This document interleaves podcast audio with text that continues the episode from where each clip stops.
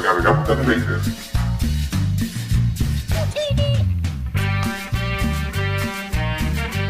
Hola, ¿cómo están? Y bienvenidos a una edición nueva de La Garganta de Vader. Yo soy Roger Vergara Adriancén y esta es una edición crossover con mis amigos de El Stream Mató al Cable. ¿Cómo están Richard y Enrique? Hola Roger, ¿qué tal? Bienvenidos acá a una edición del Stream Mató al Cable. Los saluda Richard y Enrique. Enrique, estamos aquí para acompañarte, Roger, ah, bueno, acompañarnos todos hablar de series, que es lo que hacemos siempre. Sí, y, bueno, eh, Richard, hoy día estamos juntos aquí para comentar una de las series temáticas de octubre, ¿no? Básicamente, eh, que, que hemos visto casi juntos a la vez, que es es Lovecraft Country. ¿no? Nosotros hemos este, terminado que este mes sea mitad en stream tal cable política y mitad terror debido al Halloween que ya se viene y que muchos todavía celebran a pesar de los tiempos de encierro y cuarentena. Y acá por eso hemos invitado a nuestro maestro Guy Sensei del terror, Roger Vergara de la garganta de Vader, para compartir con nosotros lo que esta serie ha representado. Me gusta mucho lo que utilizaste esa palabra de vivir. Hemos vivido semana a semana esta serie. Como pocas series ya podemos disfrutar en la actualidad, en este mundo donde se estrena una serie, hay que verla por completo y se olvida la serie a los días. Ahora sí hemos tenido 10 semanas, Dios mío, parece una eternidad en este 2020, pero hemos tenido 10 semanas de Lovecraft Country y ahora sí, por fin podemos debatir y hablar de la serie. Claro, eh, sobre todo en una época en que nos, están, nos estaban acostumbrando a tener series como que de porrazo, ¿no? Esta es una serie que nuevamente al estilo de HBO podemos ver como medio semana a semana. Sí, que es de hecho el modelo HBO lo único que mantiene vigente todavía esto de ver la serie semana a semana y generar conversación semana a semana, que ha sido lo interesante de la serie. De hecho, la conversación, ya entraremos en detalle de qué tal le fue y, qué tipo de conversación generaba, que también es, vale la pena mencionar, porque claro, no toda conversación termina siendo buena, pero en fin, al menos era algo que nos mantenía atentos todos los domingos, por lo menos a nosotros tres y, a nuestros amigos César y Gabriel, los que les mandamos saludos pero en fin, eso es, creo que valdría la pena decir algunas cosas adicionales antes de comenzar a hablar de la serie. Sí, bueno, hay que señalar primero que esta edición del stream Mato al Cable llega como siempre últimamente los amigos de Café Perla Mayo. Gracias por el auspicio, por ese cafecito para esta tarde fría, que todavía estamos fríos. Un cafecito no cae nada mal, así que con el código promocional SMC15 pueden obtener un 15% de descuento en las compras de Café Perla Mayo a través de sus distintas redes sociales. Gracias a nuestros amigos de Café Perla Mayo por permitirnos hablar de esta serie. Y si quieren ayudar también a la garganta de Vader, meto mi cuchara. Mi código de Café Perla Mayo, también auspiciador, es LGBB5 para también tener un 15% de descuento. Y ahora sí creo que podemos entrar a hablar de lleno de Lovecraft Country, la más reciente serie de HBO, una maquinaria de producir series. Y como siempre, creo que tenemos que empezar hablando de qué trata esta serie, de que si uno ve desde el título, me acuerdo cuando salió el teaser hace mucho tiempo, estaba esta palabra ominosa que agrupa casi todo, a casi todos nos, llama la atención, que es Lovecraft, ¿no? Y creo que acá Enrique nos puedes definir o hablar un poquito de qué va esta serie de HBO. Bueno, eh, Lovecraft Country es una adaptación de un libro llamado apropiadamente Lovecraft Country, escrito por Matt Ruff hace ya varios años. La verdad es que no recuerdo exactamente de qué año es el libro, es del 2016, ah, bueno, hace no tantos años, y que a pesar del nombre, no es una adaptación de historias Lovecraftianas, no, no sale eh, Cthulhu y ni Arlatotep en alguna de estas páginas, pero trata de capturar, ni siquiera, trata de capturar al 100% el feeling de las historias Lovecraftianas, sino más bien eh, coger el contexto de esas historias, coger el ahora un poco más conocido claramente racismo de HP Lovecraft y tratar de jugar con esos elementos y situarlo en el, Estados Unidos de los años 50 y en esta, obviamente acá todavía en la actualidad hay mucho racismo en Estados Unidos, pero claro, el racismo de los años 50 era un poco distinto, tenía una, eh, forma mucho más agresiva de tratar a las personas afroamericanas. Y la idea justamente del autor y eventualmente de la serie es hacerte este contraste, ¿no? Entre los horrores cósmicos que podríamos ver en las historias de Lovecraft con los horrores muy reales del racismo en Estados Unidos. Básicamente esa es la, la idea general de la serie.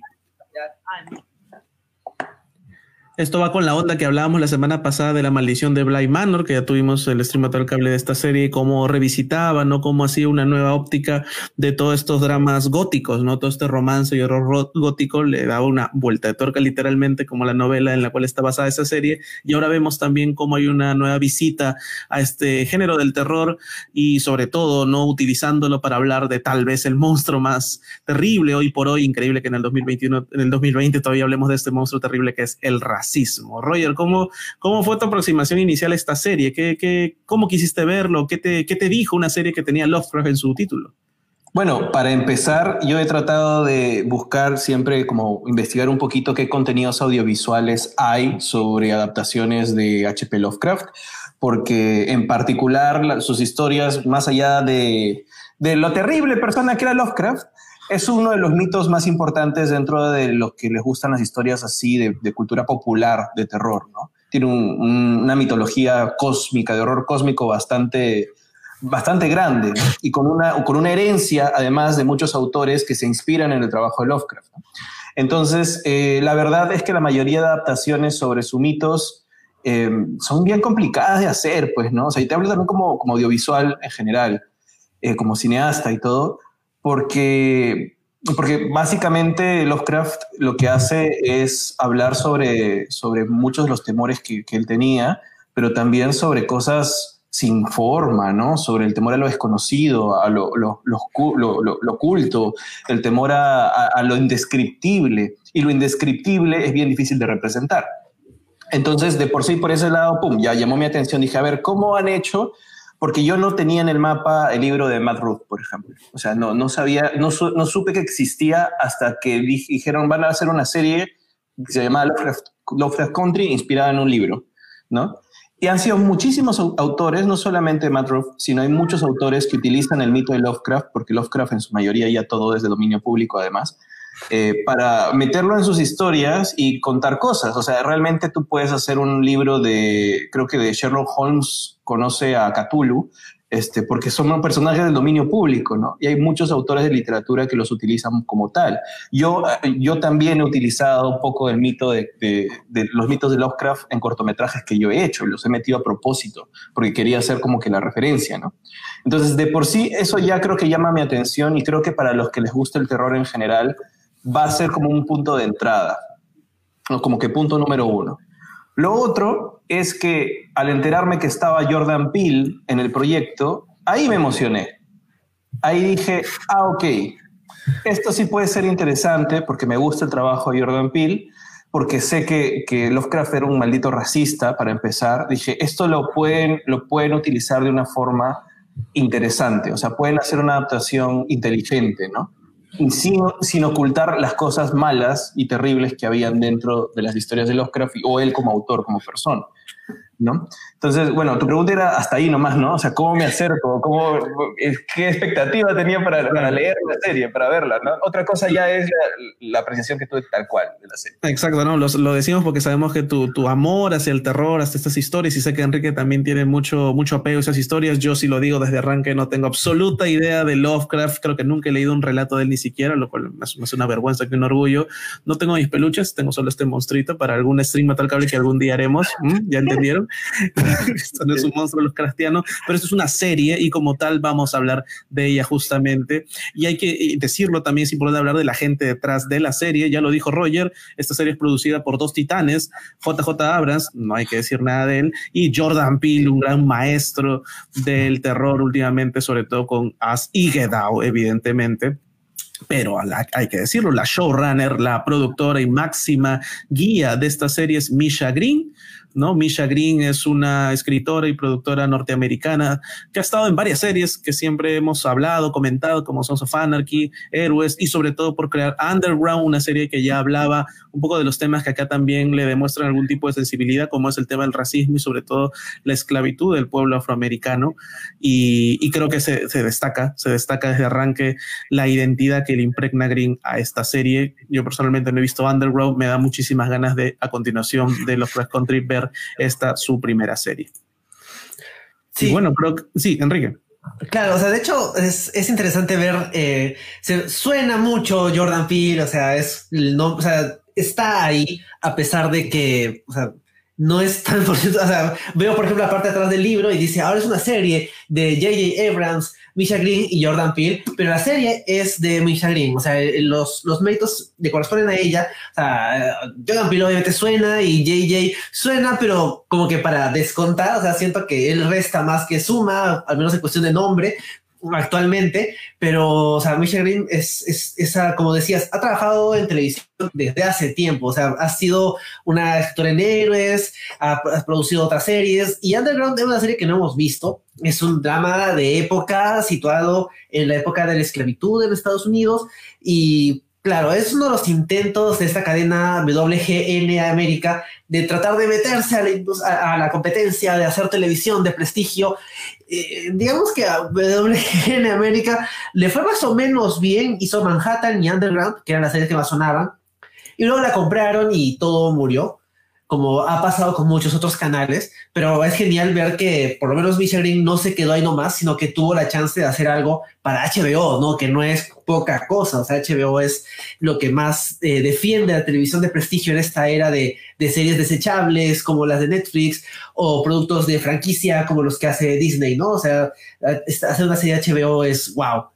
Pero eso digamos que poniéndonos positivos por ahora, ¿no? Ya, vamos a ir a, a entrar a más detalle, pero creo que empieza bien como idea, ¿no? vale la pena mencionar que Matt Ruff, el autor del libro, no es afroamericano, o sea, es, no, no, no pone una foto suya en el libro eh, inteligentemente, pero no es afroamericano y, y de hecho eso hace cierta limitación con lo que puede tratar acá y ver que, que han puesto a Misha Green, que ya ha trabajado estos temas, también es un punto a favor de, del enfoque que podría tener la serie, ¿no? Sobre todo para quienes ya han visto las limitaciones del libro. Claro, que, de hecho buscando a la hora de acercarme a la serie es un poco el tema de, generar, a mí me generó más bien expectativas. O sea, al escuchar que esta showrunner, Misha Green, estaba tomando el proyecto y había gente atrás de...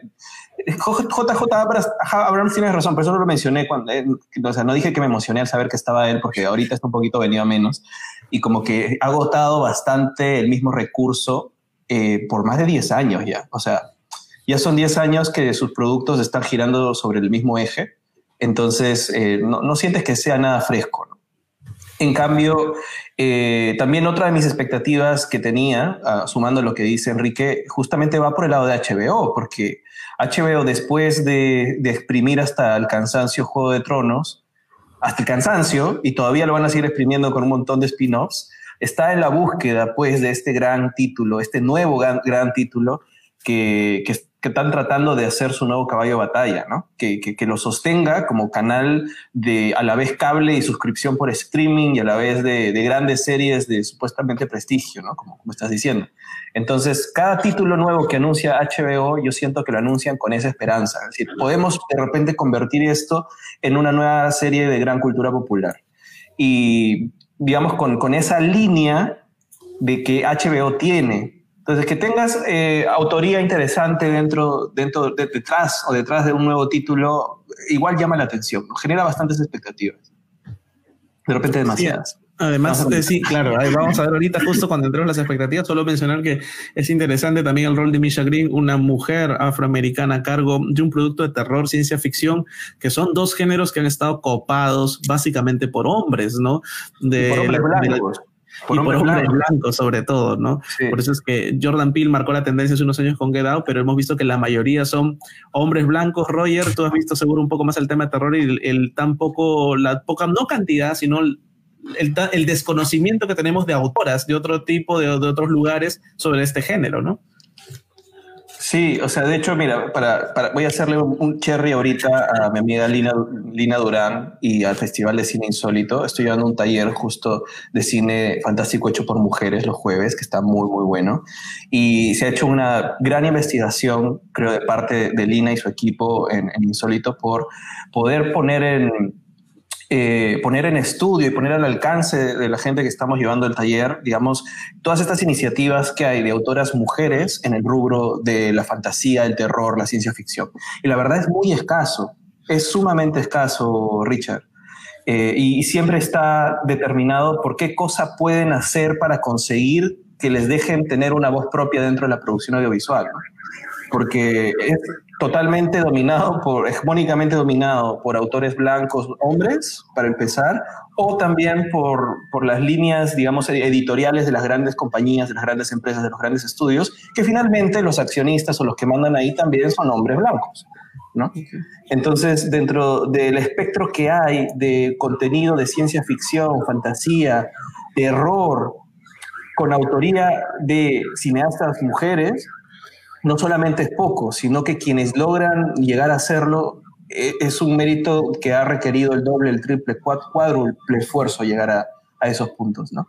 Pero siempre tienen una visión bastante diferente, por lo menos lo que estoy viendo en el taller, ¿no? O transgresora, o lo llevan por cosas que realmente son bastante refrescantes de ver, de lo muy común que tenemos del gran espectro de contenido de fantasía más tradicional, ¿no? Perfecto, y con eso creo que podemos ir adentrándonos ya a lo que nos trae esta reunión, que es hablar de Lovecraft Country, la más reciente serie de HBO, y para eso siempre empezamos con nuestras impresiones sin spoilers, eso es importante. Así que empecemos contigo, Enrique. Por fin ha llegado el momento de que nos digas qué te ha parecido la primera, entre comillas, creo yo va a tener segunda, pero bueno, la primera temporada de Lovecraft Country. Bueno, justo acabo de ver un comentario que nos deja Gonzalo Torres en, en la transmisión donde dice que vio hasta el segundo capítulo y que ahí la serie lo perdió y nos, y nos pregunta si le recomendamos darle una segunda oportunidad. Y creo que mi, mi, respuesta a la pregunta de Gonzalo y tanto tu pregunta, Richard, va en el mismo sentido. Yo sí creo que vale la pena ver la serie. Yo creo que vale la pena ver todo lo que dura Lovecraft Country. Siento que es una serie que de todos modos merece ser eh, vista, pero mi, mi viaje con la serie ha sido bastante irregular porque así como Gonzalo le frustró ese segundo episodio, a mí el piloto me encantó, o sea, de entrada es el mejor episodio de la, de la temporada para mí y tiene, porque es un balance perfecto entre todos los elementos, literalmente Lovecraftianos, elementos ligeramente Lovecraftianos, es una muestra del terror que representa el racismo en Estados Unidos, eh, en particular contra las personas afroamericanas, y funciona. O sea, es una muy buena introducción de los tres personajes principales, por lo menos hasta ese punto, y, sus personajes secundarios por ahí. El piloto me encanta. El segundo episodio es donde la serie me pierde. O sea, a mí me pareció terrible. Y después, hacia el quinto, recién digo, ah, no, no, o sea, ya lo arreglaron, todo está bien. Pero a medida que avanzaba la temporada, sentía que no, o sea, acá algo les está fallando y no estoy seguro qué es, pero igual sentía que la serie había tenido un acercamiento interesante de, o sea, no quiero hablar mucho del libro todavía, eso va a ser al final, pero el libro es antológico, o sea, cada capítulo del libro es una historia que se acaba ahí, pero que es parte de una historia grande. Es perfectamente adaptable a televisión. Y el acercamiento de la serie va más o menos por ahí, lo cual me pareció genial. O sea, ah, esto está bien. Pero a medida que avanzaba, sentía que la serie perdía orden, perdía ese norte necesario, que solo estaba ahí por algunos elementos de la trama, por ahí uno que otro villano, y al final de la temporada, para el episodio penúltimo, antepenúltimo incluso, yo ya sentía, no saben cómo acabar esto. Y efectivamente la temporada termina, la temporada de la serie, como quieramos definirlo, no termina bien. Con lo cual es, es un poco difícil porque cuando nosotros tenemos una, una, serie mala o mediocre, son malas o mediocres, pero Lovecraft Country tiene todos los elementos para ser muy buena individualmente, a nivel de actores, a nivel de personajes, a nivel de vestuario, a nivel de, de comentario racial acerca de cómo funcionan las cosas en Estados Unidos. Tiene tantas cosas que funcionan muy bien, pero luego las vas juntando y el resultado no es sólido. Y creo que eso es finalmente lo que me, me termina frustrando acerca de la, de la serie. O sea, termina siendo un producto que no termina de cuajar. Y aún así, sí le podría eh, responder a Gonzalo que sí le dé una segunda oportunidad, porque hay bastantes cosas buenas en esos episodios después del, después del quinto, a partir del quinto, o sea, si, si hubiera forma que se, saltee el tercero y el cuarto, genial. Pero bueno, igual hay que verlos, ¿no? Pero en fin, o sea, yo creo que sí vale la pena ver Lovecraft Country. O sea, no puedo decir que ah, desperdicié estas horas de mi vida, como podría decir de series tan mediocres como, no sé, por ejemplo, este Away, que es otra serie que hemos comentado este año, donde no podría decir, ya, ya, ni me acuerdo. O sea, yo me, me, voy a acordar claramente del piloto de Lovecraft Country y unos cuantos episodios más por mucho tiempo. No me acuerdo nada más de Away aparte de su premisa y ya. Bueno, ya la cancelaron, así que no importa. Chao, güey. Te quedaste en Marte. Roger, ¿a ti qué te pareció Lovecraft eh, Country sin spoilers? Creo que voy a diferir. Va a parecer que difiero de Enrique un poquito, ya va a parecer por lo que voy a decir, pero lo que pasa es que yo he tratado de ver todo lo que he podido de, de lo que se ha hecho de Lovecraft hasta fanfilms y cosas de muy bajo presupuesto, o sea, cosas, cosas terriblemente mal hechas, ¿ya? O sea, simplemente por buscar referentes o cómo es que traducen eh, este universo de alguna manera a, a, cine, cortos, televisión en general, ¿no? Yo creo que hasta el peor capítulo de Lovecraft Country es mejor de la mayoría de cosas que hay de Lovecraft en, en, el, en la tele, televisionósfera, entre, entre la biosfera audiovisual de adaptaciones, hasta el capítulo más malo, pero yo creo la verdad que este es un producto que es muy arriesgado y por eso vale la pena. O sea, es un, un, producto que arriesga. Si ya viste hasta el segundo capítulo, te habrás dado cuenta, Gonzalo, que el primer capítulo y el segundo son muy distintos. Y es porque cada capítulo es muy distinto entre sí. Creo que han tratado de traducir esta parte unitaria del libro a serie dándole hasta un estilo audiovisual diferente a cada capítulo, o es lo que intentan al menos, intentan tratarlo, es que no es, un, no es una serie ni unitaria, ni es una serie completamente eh, secuencial de, de, capítulo que continúa en el siguiente capítulo, es una mezcla de las dos cosas. Eso ya es un riesgo. Podría haber salido terriblemente mal, podría haber salido una genialidad y no terminó siendo ninguno de esos extremos, ¿no? Uy, Richard se fue. Se volverá. Se, indignó por lo que dijiste. Sí, se indignó. bueno, volverá, volverá. Ah, ya volvió. Ahí estaba, ahí volvió. Entonces. Puede que no es su nombre porque no leo nada de Lovecraft. Ah. Bueno, pero lo que estaba diciendo es que la serie sigue esa, esa lógica sumamente arriesgada, ¿no? Es una, es una lógica sumamente arriesgada que creo que de por sí ya es algo interesante de ver.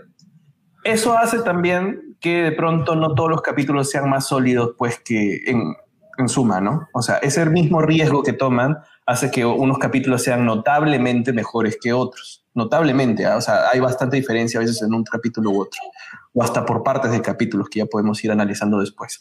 Pero lo otro es que yo creo que si tú te acercas a la serie sin, sin, ninguna, sin ningún referente de toda la cultura popular, porque ya llamarlo como acá ha dejado Víctor Casay un comentario también que dice, de verdad, en los últimos años todo esto es cultura popular, o sea, ya se puede hablar de cultura popular. Si, si no tienes ningún referente sobre, sobre los mitos, los cuentos o mucho de lo que hay alrededor de, de la construcción alrededor de los mitos de Lovecraft, creo que no lo disfrutas tanto como un fan como, como yo o, que, o gente que pronto tiene todo el referente en la cabeza que me hizo hasta encontrarle los referentes y, digamos, las cosas interesantes al segundo capítulo. Porque el segundo capítulo se parece a, varios cuentos de Lovecraft que he leído. Digo, ah, maña, porque Lovecraft tiene unas, digamos, cosas cósmicas en base a cartas extrañas de investigación y expediciones, o también tiene el, no sé, el, tipo que de pronto conoció a alguien raro y todo va alrededor de una cosa muy chiquita en una casa. O sea, puedes tener e, esa diferenciación grande en, en sus propios cuentos, ¿no? Entonces yo sentía mucho de eso en la diferenciación entre, entre capítulo y capítulo e intentaba comprarme el cuento, por así decirlo. ¿no? Entonces, eh, lo que la serie creo que es una de las mejores adaptaciones, sí creo, de... Mm, es que, a ver, no he leído el libro de Matt pero por lo pronto temática que utilice la cultura popular alrededor de los mitos de Lovecraft, creo que es una de las mejores cosas que hay y que existen. No es lo mejor y no todos los capítulos son buenos, pero por eso vale la pena, ¿no? Y por otro lado, creo que podría sí ser uno de los las únicas adaptaciones que, que existen del material de, Lovecraft en general que pone en evidencia los problemas que hay con ese material, que pone en evidencia todo, toda la temática alrededor del racismo, la xenofobia, racismo, todo lo que puede lo que está cargado o, todo lo que inspiraron los mitos de Lovecraft. Ahora, que lo haga bien o que lo haga satisfactoriamente es otro tema, pero por lo menos es uno de los primeros títulos que, que sí eh, lo ponen en evidencia y, lo, y quieren tenerlo como algo importante dentro de la historia. Sí, ahí es un tema interesante lo que dices de, cómo está construida la serie, ¿no? La serie da esta, este giro a la última narrativa que hemos tenido en televisión y en Netflix, sobre todo de contar todo de un porrazo y binguachar la serie y ser absolutamente serializada y no unitaria como era la televisión antes, ¿no? Antes era la serie de 24 capítulos de policías o de abogados y tenías el caso tal o el caso cual en distintos capítulos. Y acá lo que hace Lovecraft Country es una tendencia en realidad que estamos viendo últimamente, seguir más lejos en series como Mandalorian, que ahorita regresa en su segunda temporada, ¿no? El capítulo unitario, el capítulo D. O sea, podemos calificar a Lovecraft Country de cada uno de sus 10 capítulos como el capítulo donde pasa determinada cosa. Eso yo lo valoro mucho, pero sobre todo valoro el arrojo de Misha Green, sus guionistas y directores para presentar el producto que quieren presentar. No solo mezclando géneros o aprovechando un género como el terror o la ciencia ficción para contarte en realidad un drama humano como el racismo y el perdón, que también es importante en esta serie, sino que además la forma en cómo lo hace, ¿no? La forma tan innovadora como lo hace, tanto desde el punto de vista narrativo como el punto de vista visual, que eso y es un montón en un mundo de series, y Enrique, acá somos testigos, donde se sacan dos, tres series a la semana, donde hemos tenido programa semanal, incluso en un año de pandemia, y es increíble cómo salen tan, tantas series, pero tan pocas con una fuerza visual como tiene Lovecraft Country, ¿no? De ese sentido me ha ganado mi corazón, y eso es lo que me impide a mí decir lo que tal vez diría de cualquier otra serie, que es un cambalache narrativo, que es un desorden absoluto y de que finalmente es una serie que no está del todo construida como nos ha, creo, mal acostumbrado, eso sí, la televisión de los últimos años y las grandes series de la era dorada, donde, por ejemplo, yo amo, qué sé yo, Breaking Bad, sin ir tan lejos, pero Breaking Bad se le nota ¿no? los hilos de la lógica desde mucho antes. Es súper cerebral, es tan cerebral como Heisenberg la estructura orgánica de Breaking Bad, ¿no? Acá no, acá Lovecraft Country parece, si bien ha sido pensado por Michel Green y sus guionistas, pero Lovecraft Country parece hecho desde la inspiración y sobre todo desde la impotencia de la furia de no poder tener esos poderes mágicos que tienen Tick y sus amigos para cambiar algunas cosas de la historia o revertir ciertas cosas, ¿no? Entonces, es como que sentimientos encontrados, como se dice, ¿no? Quiero que me guste mucho más de lo que me gusta, me encantan ciertas cosas, y, si hiciéramos un ranking de capítulos, habría al menos dos de Lovecraft Country en una, en unos, en una lista de 10 mejores capítulos del año, pero como serie como tal tiene varios huecos, y ahí se me termina cayendo, ¿no? Y algunos de sus principales huecos, por ejemplo, es el final, que es, es, muy malo, ¿no? Pero sí, como Enrique le diría a Gonzalo, que le dé una oportunidad a la serie, vale la pena y no solo debe verse por el tema de importancia social que muchos pueden ver y les puede caer mal, sino porque genuinamente un par de capítulos que tiene ahí son clases maestras de cómo hacer capítulos unitarios y que impacten la trama continuada. Y creo que con ello podemos entrar ya al detalle, a la carnecita, hablar de spoilers, a decir quién muere y quién no muere, que es lo importante, y entrar a hablar de los personajes que son siempre el hilo conductor de la serie. Y acá podemos empezar, siento yo que esta, la serie está coprotagonizada por dos personajes y entremos ahora con Atticus, con Tick, interpretado por Jonathan Mayers. ¿A ustedes qué les pareció? Roger, empezamos contigo. ¿Conmigo? Bueno. Sí, Roger. Eh, yo, yo creo que, ah, digamos, eh, concuerdo, concuerdo con ustedes en el hecho de, que creo que el primer capítulo me, me, gustó muchísimo. O sea, el capítulo creo que me prometía una serie que iba acorde con las expectativas que acabo de describir, ¿no? Y que sobre todo el primer capítulo, no sé si es así el libro, Enrique, yo te voy a preguntar, creo que todo el tiempo en el podcast si es así en el libro. Este, que, este Enrique, perdón.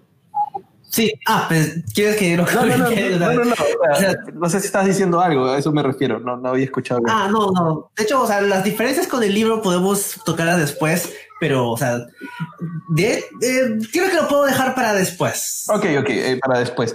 Pero lo que iba a decir es que creo que uno de los puntos más fuertes hasta digamos, este, del primer capítulo, es presentarte a Atticus, el, el protagonista, ¿no? Es el protagonista de, de, de la, de la serie, el protagonista de esta historia, y que además creo que hasta ese punto era bastante, era bastante empático y también conectaba con un, con un este, con algo bastante humano que tú puedes decir lo han usado en 20.000 cosas y toda la cultura popular, todo Marvel, todo Star Wars, todas, las, todas las historias terminan, digamos, tratando de, de conectar un hijo con un padre ese problema de, comunicación, ese problema del hijo buscando al padre, ¿no? El hijo buscando al padre es, esta, es este hijo buscándose a sí mismo en realidad. Es buscando tu sombra, buscando las consecuencias de la paternidad. Entonces, siendo, presentándote un tema tan humano, tan melodramático, es imposible no conectar directamente, ¿no? Creo que hasta ese punto todo bien con Atticus. De ahí la gente lo empezó a odiar por, digamos, por, sus crímenes de guerra y todos los demás que hace.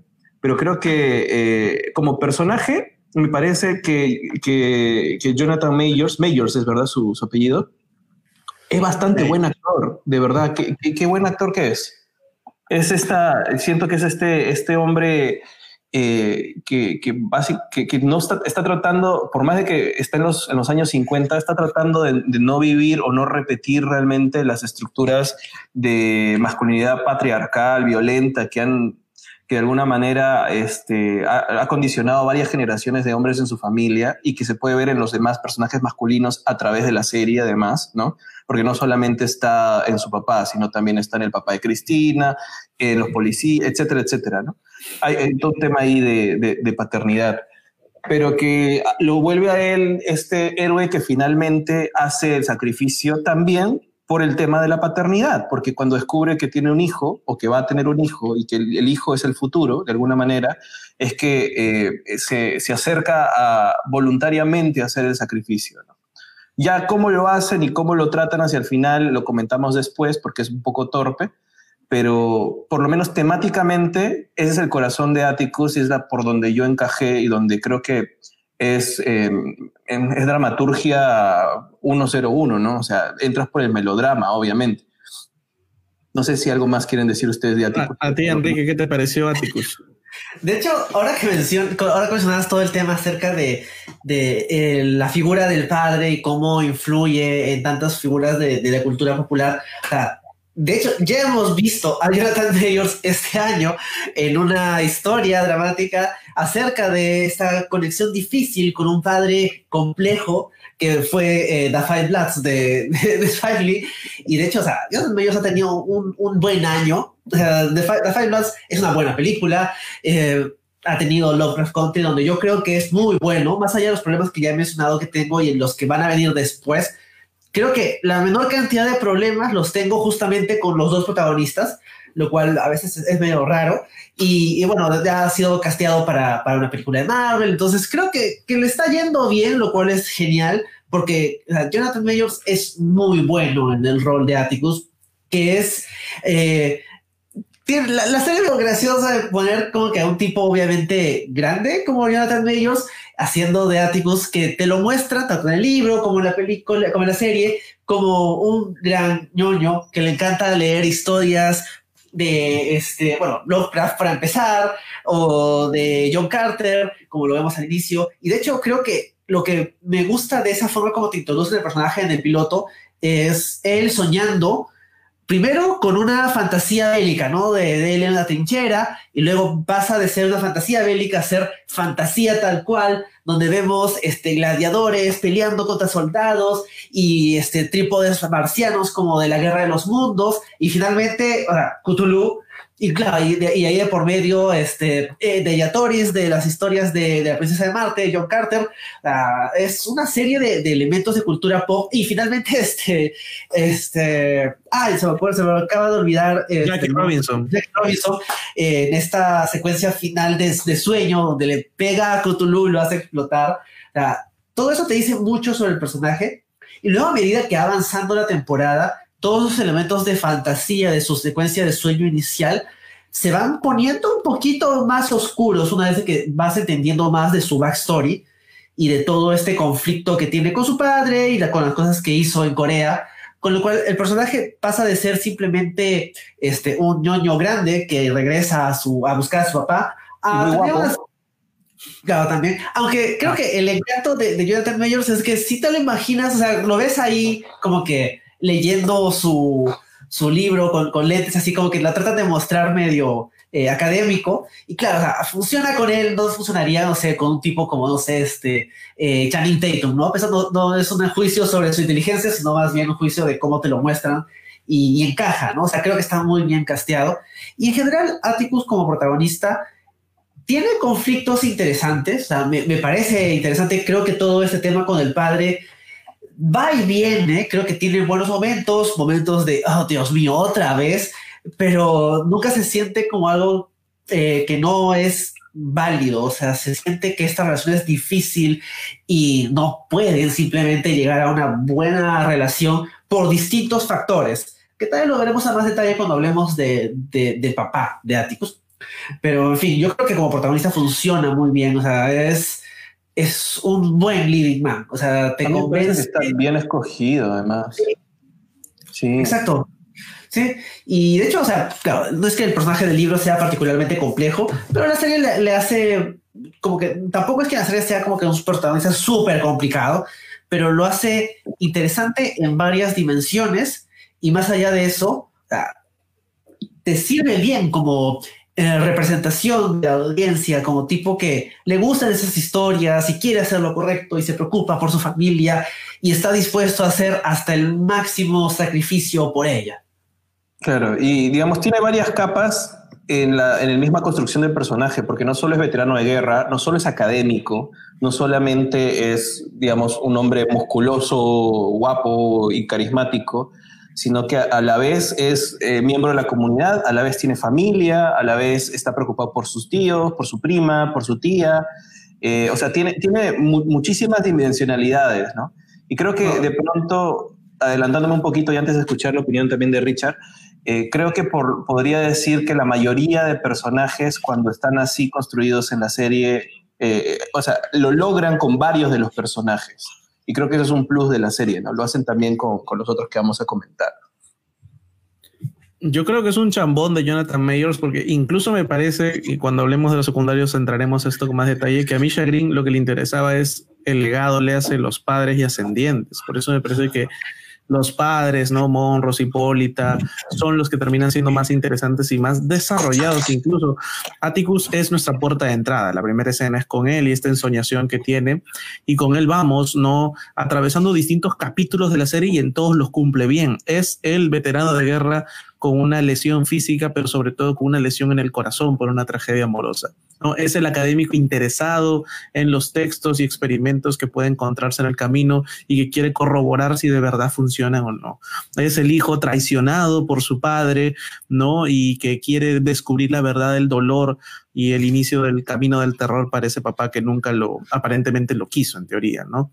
Y es el explorador, el aventurero también tipo Indiana Jones que empieza a saltar de reliquia en reliquia y todo eso lo hace muy bien Jonathan Mayers que tiene tanto el grado de salvajismo, de héroe de acción, como ese grado de sensibilidad de partirse en lágrimas cuando le cuentan el gran secreto familiar, ¿no? O sea, un Marlon Brando nada que, nada que, que envidiar de parte de Mayors y, que, y de puta madre que haya tenido el año que ha tenido. Justo ahora que mencionas The Five Bloods, también me parece un ejemplo bien interesante para hablar, porque es también una muy buena película, pero un poquito desordenada como es Lovecraft Country también, ¿no? Y, y qué bien que le vaya bien a Mayors, que ha hecho un papel, creo, más interesante de lo que en realidad es, ¿no? Creo que tenía mucho para sacar, pero finalmente la serie no termina de elevar todo el conflicto dramático que tiene al punto que yo creo que menos mal que esta serie tiene capítulos unitarios que se alejan un poco de la trama porque si condensamos toda la historia ¿no? y el curso normal del drama de, de Atticus con su papá, eso no da para más de tres capítulos, ¿no? Y la serie se alarga a diez, ¿no? Cuando ya lo normal es incluso hacer series de ocho o de seis capítulos. Entonces, creo que en ese sentido, eh, Mayors hace muchísimo más interesante un personaje de lo que tendría que haber sido finalmente y si sirve, creo yo, como puerta de como, como persona de acompañamiento para una serie que es rara, ¿no? Yo, yo lo veía sin ningún tipo de experiencia con Lovecraft, tampoco me considero un gran amante del, del terror o de la ciencia ficción, no, no, no están dentro de mis géneros tal vez favoritos, pero a pesar de ello yo he disfrutado la serie porque justamente veo que entre las locuras de estos monstruitos, que no me acuerdo cómo se llaman, ustedes deben saber, de esos conejitos que salen de la tierra, ¿no? Esos perritos que se quieren comer a la gente, tenías gente como, como Mayors o bueno, como, como, como Curtin Vance o todo el elenco que hemos tenido, que te hace creíble, ¿no? Con sus reacciones, es una serie de muchas reacciones a lo que está pasando. Y Mayors reacciona muy bien, tanto para el monstruo del capítulo como para cuando, qué sé yo, se entera del secreto de su padre, ¿no? Y esa chamba lo cumple a uno, ¿no? Sí, solo quería hacer una precisión que, que, me pica cada vez que lo escucho. Este, es responsabilidad de la dramaturgia, dependiendo de los objetivos de la dramaturgia, si quieres que el conflicto dure tres capítulos o que dure 40. ¿ah? O mm. sea, eh, o sea, puedes hacerlo durar, puedes hacer un solo conflicto, un solo conflicto nomás te puede, te puede durar 300, 400 capítulos si tú quieres. Pero hay un arte detrás de eso para hacerlo interesante y que nunca se agote. ¿no? Entonces, Claro. eh, claro, o sea, no repetitivo, ¿no? Como decía Enrique. es que un conflicto, un conflicto puede jalar o puede ser presentado y trabajado de distintas maneras, ¿no? Ya depende de, de los objetivos y de, de los obstáculos que tú crees, ¿no? La cosa es que no pongas dos veces el mismo obstáculo. Es ahí donde se agota. Mm, sí, sí. O sea, claro, como dice Richard, el conflicto de Atticus con su padre, yo no siento, es complejo porque, claro, efectivamente, las relaciones familiares son difíciles y no se solucionan en tres capítulos, pero por otro lado, la serie tiene un número limitado de capítulos y dedicarle tantas idas y vueltas a la relación con Montrose, eh, hasta cierto punto se pone pesado, sobre todo al inicio. Yo creo que ya cuando la serie se acerca hacia la segunda mitad de la temporada, esa relación tiene un matiz adicional que, bueno, ya podemos decir, ¿no? O sea, aparte de que eh, Montrose maltrataba físicamente a Atticus, eh, minimizaba sus intereses, siempre ha tenido dificultades acerca de, de la vida, o sea, qué cosa quería Atticus con su vida. O sea, también está el tema adicional de que, uno, bueno, Atticus no es su hijo biológico y este y Montrose es un hombre gay que está viviendo en el closet porque bueno distintos motivos pero claro son los años 50 eh, la situación es, es muy diferente incluso a la actualidad donde tampoco es ideal pero todo eso hace que, que el conflicto tenga una, una capa extra mucho más compleja mucho más que un simple eh, me llevo mal con mi papá no o sea creo que lo hace un poquito más interesante al punto que, que la despedida que tienen por la carta que le deja me pareció que funcionó de las pocas cosas que funcionó en el final Sí, eh, Enrique, una pregunta. Eh, la serie no te confirma si es o no es su hijo, ¿no? Te deja abierta la idea de que es probable que no sea su hijo, pero Claro, no te o sea- dice no es su hijo, ¿no? claro te deja de entender de que había eran los tanto su mamá su tío y su papá eran muy cercanos y habían pasado por experiencias muy traumáticas juntos, pues tenían una cercanía eh, diferente, ¿no? Claro, no, no llega a decir tú no eres mi hijo, sino es como que tal vez no eres mi hijo. Y claro, Es que ahí, ahí creo que la serie juega con el tema del legado en el sentido, no sé, me- mm, tal vez deberíamos entrevistar a Misha Green para esto, pero creo que la serie te dice más importante es el legado conjunto como comunidad y todo lo que han sufrido para darte a ti una vida un poquito mejor, igual de mala tal vez, pero un poquito mejor, que exactamente sin saber quién es el papá o quién es la hija, que es conflicto de novela eh, con- sin, sin, sin faltar el respeto de tal vez el siglo XX, ¿no? O sea, acá creo que a Misha lo que le interesaba es el legado, incluso en el póster promocional, si no me equivoco, está el, sub- el tag, ¿no? De Take Back Your Legacy, me parece, o sea, que es Claro, lo más que- importante de la serie. Que yo por eso pensé que iban a hacer la sombra de Innsmouth y, y que Tiki iba a ser eh, descendiente de los peces. Pero por, por esas promos. Es que yo creo que sí, porque al final todo el tema del padre siempre llega a la conclusión de que, de que padre, el tema de la paternidad no tiene que ver con, con la, la parte biológica, ¿no? O sea, eh, padre es, es aquel que de alguna, para bien o para mal, te forma, ¿no? No necesariamente te cría, pero igual te, influye. Entonces, creo que la discusión no, no va por ahí. A mí me parece interesante lo que dices, Richard, porque llegando al capítulo 9, yo creo que confluyen esas dos líneas. Ahí es donde Tick dice, eh, se entera de que probablemente no es su papá o casi 99% no lo es, pero a la vez es el capítulo en que te dice, mira todo lo que hemos pasado, mira todo lo que hemos sufrido, mira los, la masacre eh, literal que se ha tenido que tener, o sea, que se ha tenido eh, para darle oportunidad a los demás, ¿no? a las nuevas generaciones. Creo que confluye, creo que por ahí es, es una conclusión interesante.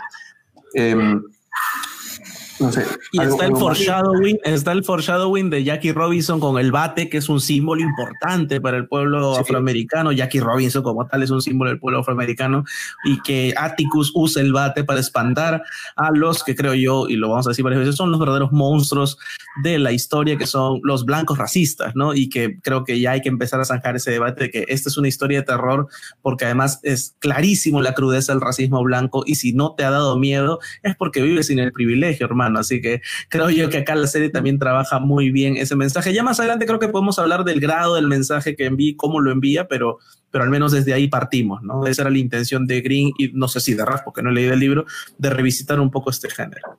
Sí, o sea, de todos modos, sí es intención de la obra en general esta idea de, pero el verdadero terror es el racismo, lo cual es acertado, o sea, es cierto, como decía Richard, son los verdaderos monstruos en distintos niveles y distintas formas, que eso ya lo veremos más adelante cuando hablemos de los villanos, pero creo que también una cosa interesante es cuando Atticus es el monstruo, él es también un villano, porque es una herramienta del imperialismo gringo, o sea, de hecho, una cosa que me gustó bastante al ver este episodio eh, situado en Corea, durante la guerra de Corea, Atticus es un veterano de la guerra de Corea, es Atticus en su fantasía era un, un soldado en una trinchera, en una guerra claramente en Europa, Primera Guerra Mundial, la Segunda, que están relativamente frescas, no está en Corea, porque claro, o sea, Atticus cuando piensa de su experiencia como, como soldado, más allá de lo que opine acerca de,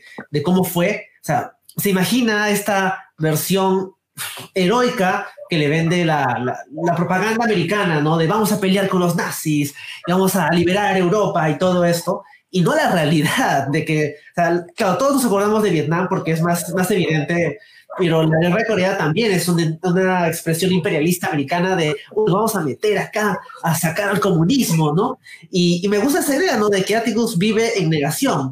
Para él su sueño era, su sueño en ese momento es ser un héroe y ser un héroe pasa por omitir su verdadero rol en la guerra.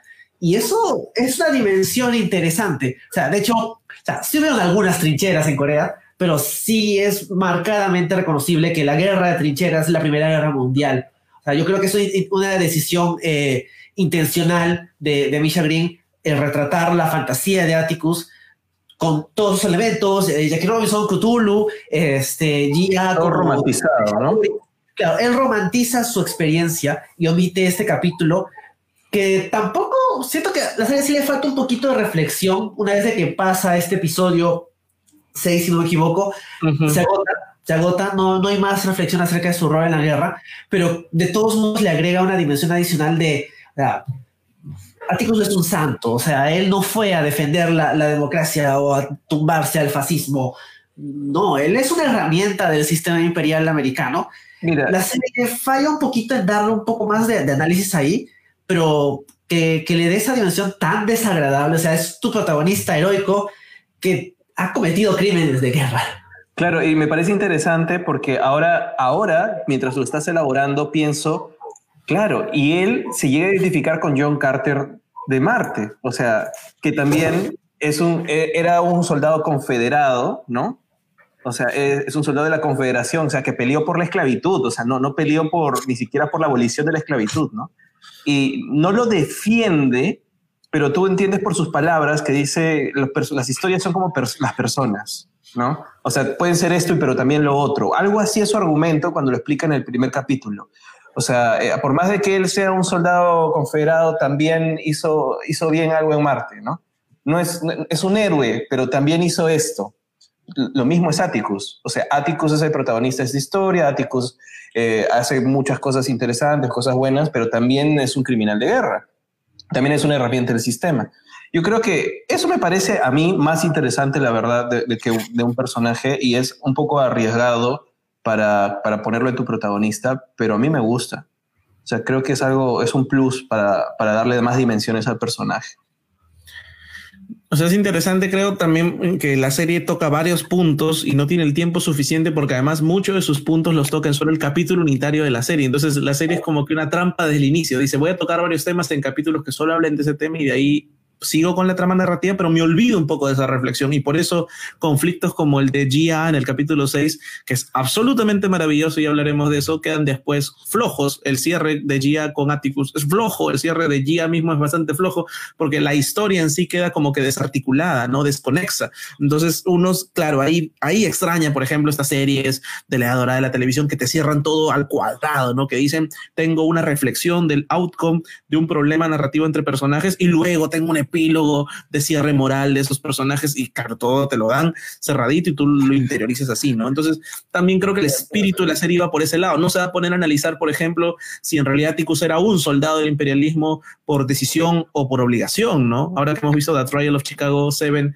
hablan un poco de eso, de cómo los soldados ah. eran llevados a la guerra, ¿no? Sí, pero creo que no sé si la serie va a ser ese tema. Pero dicen, o sea, cuando habla de Atticus, está hablando con Gia y su compañero que era asiático americano. Su compañero dice, a mí me este, draftearon, pero dice, pero él fue voluntario. Ah, ya, ese detalle está interesante. Sí, porque digamos, él también tiene esta mirada hacia los que estaban pidiendo voluntarios para ir a la, guerra. Hay, hay, elementos de identificación. A mí me parece interesante, o sea, yo creo que este es más bien lo que describe Richard, es, un, es una característica a veces de las primeras temporadas también porque quieres meter un montón de cosas, darle todo el potencial, sembrarlo y no sabes si la serie va a ser renovada. Y suele mm. pasar que una serie como esta pasa a una segunda temporada, como que ya se calman un poco, ya, ya, se tranquilizan, vamos a calmarnos y como que pueden estructurarla no, no, no digamos, no, no, no, de forma tan desordenada con todas las temáticas que se, que se plantan, ¿no? Pero yo creo que lo interesante, o la lectura al menos que yo le doy, es que la mayoría de estas cosas que están sueltas son temáticas no resueltas. O sea, todo alrededor del racismo, todo alrededor, son discusiones, son, son mm. detalles que yo creo que de alguna forma te pintan el, el, panorama desesperanzador y caótico que es de la serie, porque son temas que todavía no se han resuelto y esta es una serie ambiental en los 50, ¿no? Entonces, por, ese, eh, por lo menos esa es la lectura personal, porque no es que me, no es que me, no es que me, me genere más ruido, ¿no? Más bien yo lo veo como, como potencial de desarrollo en siguientes temporadas. Pero igual, tenemos que analizar temporada por temporada y eso es el estimato del cable también. Y no, no, hay más. No hay más. Vamos a ver si Atito sigue vivo para la segunda, porque en teoría muere al final en ese sacrificio, aunque depende cómo le vaya la carrera de Jonathan Mayers, así que veremos si volverá o no. La que de todas maneras va a volver si esto sigue, a menos que sea antológica, que también he leído por ahí que podría ser antológica y otro cast para la segunda, es este, el personaje de Letty. Letty interpretada por Jurna Smollett, ¿no? que hace de la amiga de, de Atticus y casi coprotagonista, diría, de la serie. ¿A ti cómo te pareció el papel de Letty, Enrique? de verdad sí es coprotagonista, o sea, de hecho sí tiene un rol significativo desde el inicio, ¿no? O sea, están los dos en el póster, se nota que, que, la serie le da un nivel de atención significativo, al nivel básicamente de ellos, ¿no? O sea, es... Tiene un episodio, digamos que para ella, y hay un episodio donde no sale, que es justamente el episodio de, de Corea, pero el resto de la historia la vemos también desde su perspectiva. Y en general, o sea, bueno, a, a Journey Smollett le hemos visto, bueno, desde 3x3, pero ha tenido una, una, carrera significativa en los últimos años, ha salido un montón de cosas, o sea, por ejemplo, acá veo, ha salido en ER, en House, en Grey's Anatomy, en Friday Night Lights, este, en True Blood, en Parenthood, era una de las protagonistas en Underground, así que me imagino que ahí fue como que, que ahí fue que Misha Green se dio cuenta de su potencial Salió un episodio de Twilight Zone que también fue producida por Jordan Peele y obviamente también la vimos en el cine en Versus Play. Y de hecho, o sea, genial, o sea, ha tenido dos años muy buenos y espero que le siga yendo súper bien. El ético personaje, ya dejando de lado la, actuación, me parece un buen personaje. Siento que también es una, eh, un punto de entrada para el televidente, ¿no? O sea, es una persona normal que reacciona a todas estas cosas raras eh, tal vez lo único que, le faltó un poquito de, de, la versión del libro es que la versión del libro es bastante religiosa, entonces sí hay un contraste no muy desarrollado, pero ahí de, o sea, le prometí a Dios hacer tal cosa, así que voy a hacerlo, y, cierta, cierto elemento religioso que, que podría haber quedado un poco más ahí, porque, o sea, la, religión también es parte de, la cultura afroamericana desde, desde el punto de vista americano. Entonces, sí, tal vez como que ahí falta un poquito, pero en fin, o sea, me parece que es una buena protagonista, tiene relaciones que no dependen de Atticus, o sea, Atticus es como que es su interés amoroso, evidentemente, o sea, los ves juntos en su primera interacción y ya sabes que van a tener algo, o sea, no, no, no, no van a sorprender a nadie, pero también tiene eh, una situación familiar compleja y también se interactúa con el resto de la familia de Atticus y con los villanos. Y se nota que tiene una actitud bastante, ¿cómo decirlo? Eh, aventurera de voy a hacer, voy a vivir en este barrio blancos porque me dio la gana y nadie me va a sacar de acá. O sea, tiene esos momentos de este es un personaje decir personaje femenino fuerte ya hasta un cliché negativo, pero se siente complejo. Pero también siento que hacia el final, cuando pasa a, tener un rol más de negociar por su cuenta y tener como que algunos conflictos menos interesantes con, con áticos, ahí me va perdiendo un poquito, pero finalmente es un personaje suficientemente sólido como para que, o sea, Majors fácil no va a volver y mejor, o sea, eh, que le vaya bien eh, en, su carrera, pero si la nueva protagonista va a ser eh, Letty, genial, ¿no? O sea, me parece que la serie queda en buenas manos. Roger. Definitivamente. Y concuerdo con Enrique. De hecho, cuando se vuelve una cosa más, creo que más truco, yo lo llamo más truco. Cuando es así, cuando es que el personaje que complota y la piensa mucho, yo siento que los personajes tienen pulsaciones más orgánicas, ¿no? Hay personajes más racionales, sí, personajes más emocionales, pero que una persona elabore una cosa muy pensada es bastante improbable, ¿no? Entonces, ya por ahí me empiezo a alejar un poco, pero creo que Leti tiene también la de ser protagonista de su propia serie por su cuenta. Me encanta cuando, por ejemplo, te das cuenta de que no es tan buena hermana. o sea, te, la pintan como, como que, bueno, regresa, ¿no? De que ha sido como que la, la, hermana media rebelde, la que se alejó de la familia, la que tenía el problema con la mamá. Pero realmente le oculta cosas a su hermana. Es verdad cuando la hermana le reclama y le dice, solo quieres que sea tu familia cuando quieres que haga algo por ti, ¿no? O sea, eh, ese tipo de elementos yo creo que enriquecen al personaje y no solamente la hacen la chica valiente, la que va o la que quiere de pronto enfrentar al monstruo, eh, qué sé yo, sino que eh, es más allá de que sea un personaje de acción que se pasa corriendo todos los capítulos muy bacán, corriéndose, corriendo, no necesariamente, no corre de los monstruos, sino corre hacia los monstruos para conseguir algo. Creo que las dimensiones familiares que tiene la vuelven un personaje bastante interesante, ¿no?